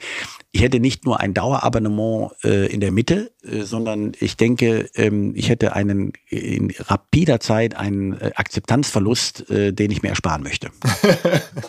Vielen lieben Dank. Alles klar, ja, genau. Also, äh, lieber Andreas, äh, vielen Dank, ähm, dass du vorbeigekommen bist, dass wir das machen durften, auch so in der Konstellation, äh, wie gesagt, vielfache Premiere. Ähm, ich bin sicher, da ist äh, sehr viel drin, was viele Leute interessiert und irgendwie ja, äh, bewegen wird, sagen wir es mal so. Ja, macht das draus. Also jetzt liegt der Ball bei euch. ja, Danke klar. Philipp ja. für, die, für die Einladung und für das Vertrauen. Ja. Ähm, also es war wirklich äh, eine schöne Erfahrung und ich hoffe, wir sehen uns nochmal wieder. Dann mit Uli Hoeneß zusammen. Ja, genau, zu viel, zu viel mit Uli. Alles klar. Ciao, ciao. Alles Gute. Wir haben einen neuen Partner hier im Podcast, an dem wir mit OMR auch zu einem ganz, ganz kleinen Teil beteiligt sein dürfen. Die Rede ist von Along, eine Firma, die folgendes Problem löst. Und zwar B2B-Verkaufsprozesse sind sehr kompliziert meistens. Es werden verschiedenste Materialien hin und her geschickt, Präsentationen, Videos, Angebote, Case Studies, Kalkulationen in verschiedensten Iterationen mit verschiedensten Menschen in den jeweiligen Verteilern. Ihr kennt es alle, E-Mail-Schleifen, E-Mail-Ping-Pong. Das macht den Prozess häufig kompliziert und zieht ihn sehr in die Länge. Und vor allen Dingen gibt es gar keine Insights aktuell über das Verhalten der Käufer. Also man sieht gar nicht als jemand, der das Angebot unterbreitet, was auf der Gegenseite so passiert. Und genau das ändert jetzt Along Along, die bauen die sogenannten Along Spaces, also digitale Sales Rooms, in denen alle Materialien hochgeladen werden können, in denen sich die verschiedensten Parteien austauschen können. Es entstehen einfach drei Vorteile. Man muss nicht mehr in irgendwelchen E-Mails nachsuchen. Angebotene Lösungen und Zahlen und Grafiken können schnell überall in Meetings geteilt werden. Und als Verkäufer sieht man natürlich, wer wann sich über welche Sachen informiert hat, worauf zugegriffen hat. Und man kann Informationen auch live anpassen. Along funktioniert also hier wie ein Co-Pilot, analysiert das Engagement der Interessenten und stellt sogar Empfehlungen für den nächsten Schritt zur Verfügung. Technisch aufsetzen kann man das alles in wenigen Minuten, auch mit dem jeweiligen eigenen CRM verbinden. Das macht Along. Wir glauben auch deswegen dran, weil es im Bereich Digital Sales Rooms die Nummer 1 ist auf unserer hauseigenen Softwareplattform auf OMR. Reviews natürlich alles DSGVO-konform. Wer mehr wissen oder vielleicht eine Demo angucken möchte, alle Infos along space, ein Wort along space, space auch ausgeschrieben, alongspace.com slash OMR. Und wenn ihr jetzt über diesen Link kommt, also als OMR-Hörerin oder OMR-Hörer kommt, dann bekommt ihr drei Monate gratis, wenn ihr für ein Jahr bei Along abschließt. Zurück zum Podcast. Dieser Podcast wird produziert von Podstars bei OMR.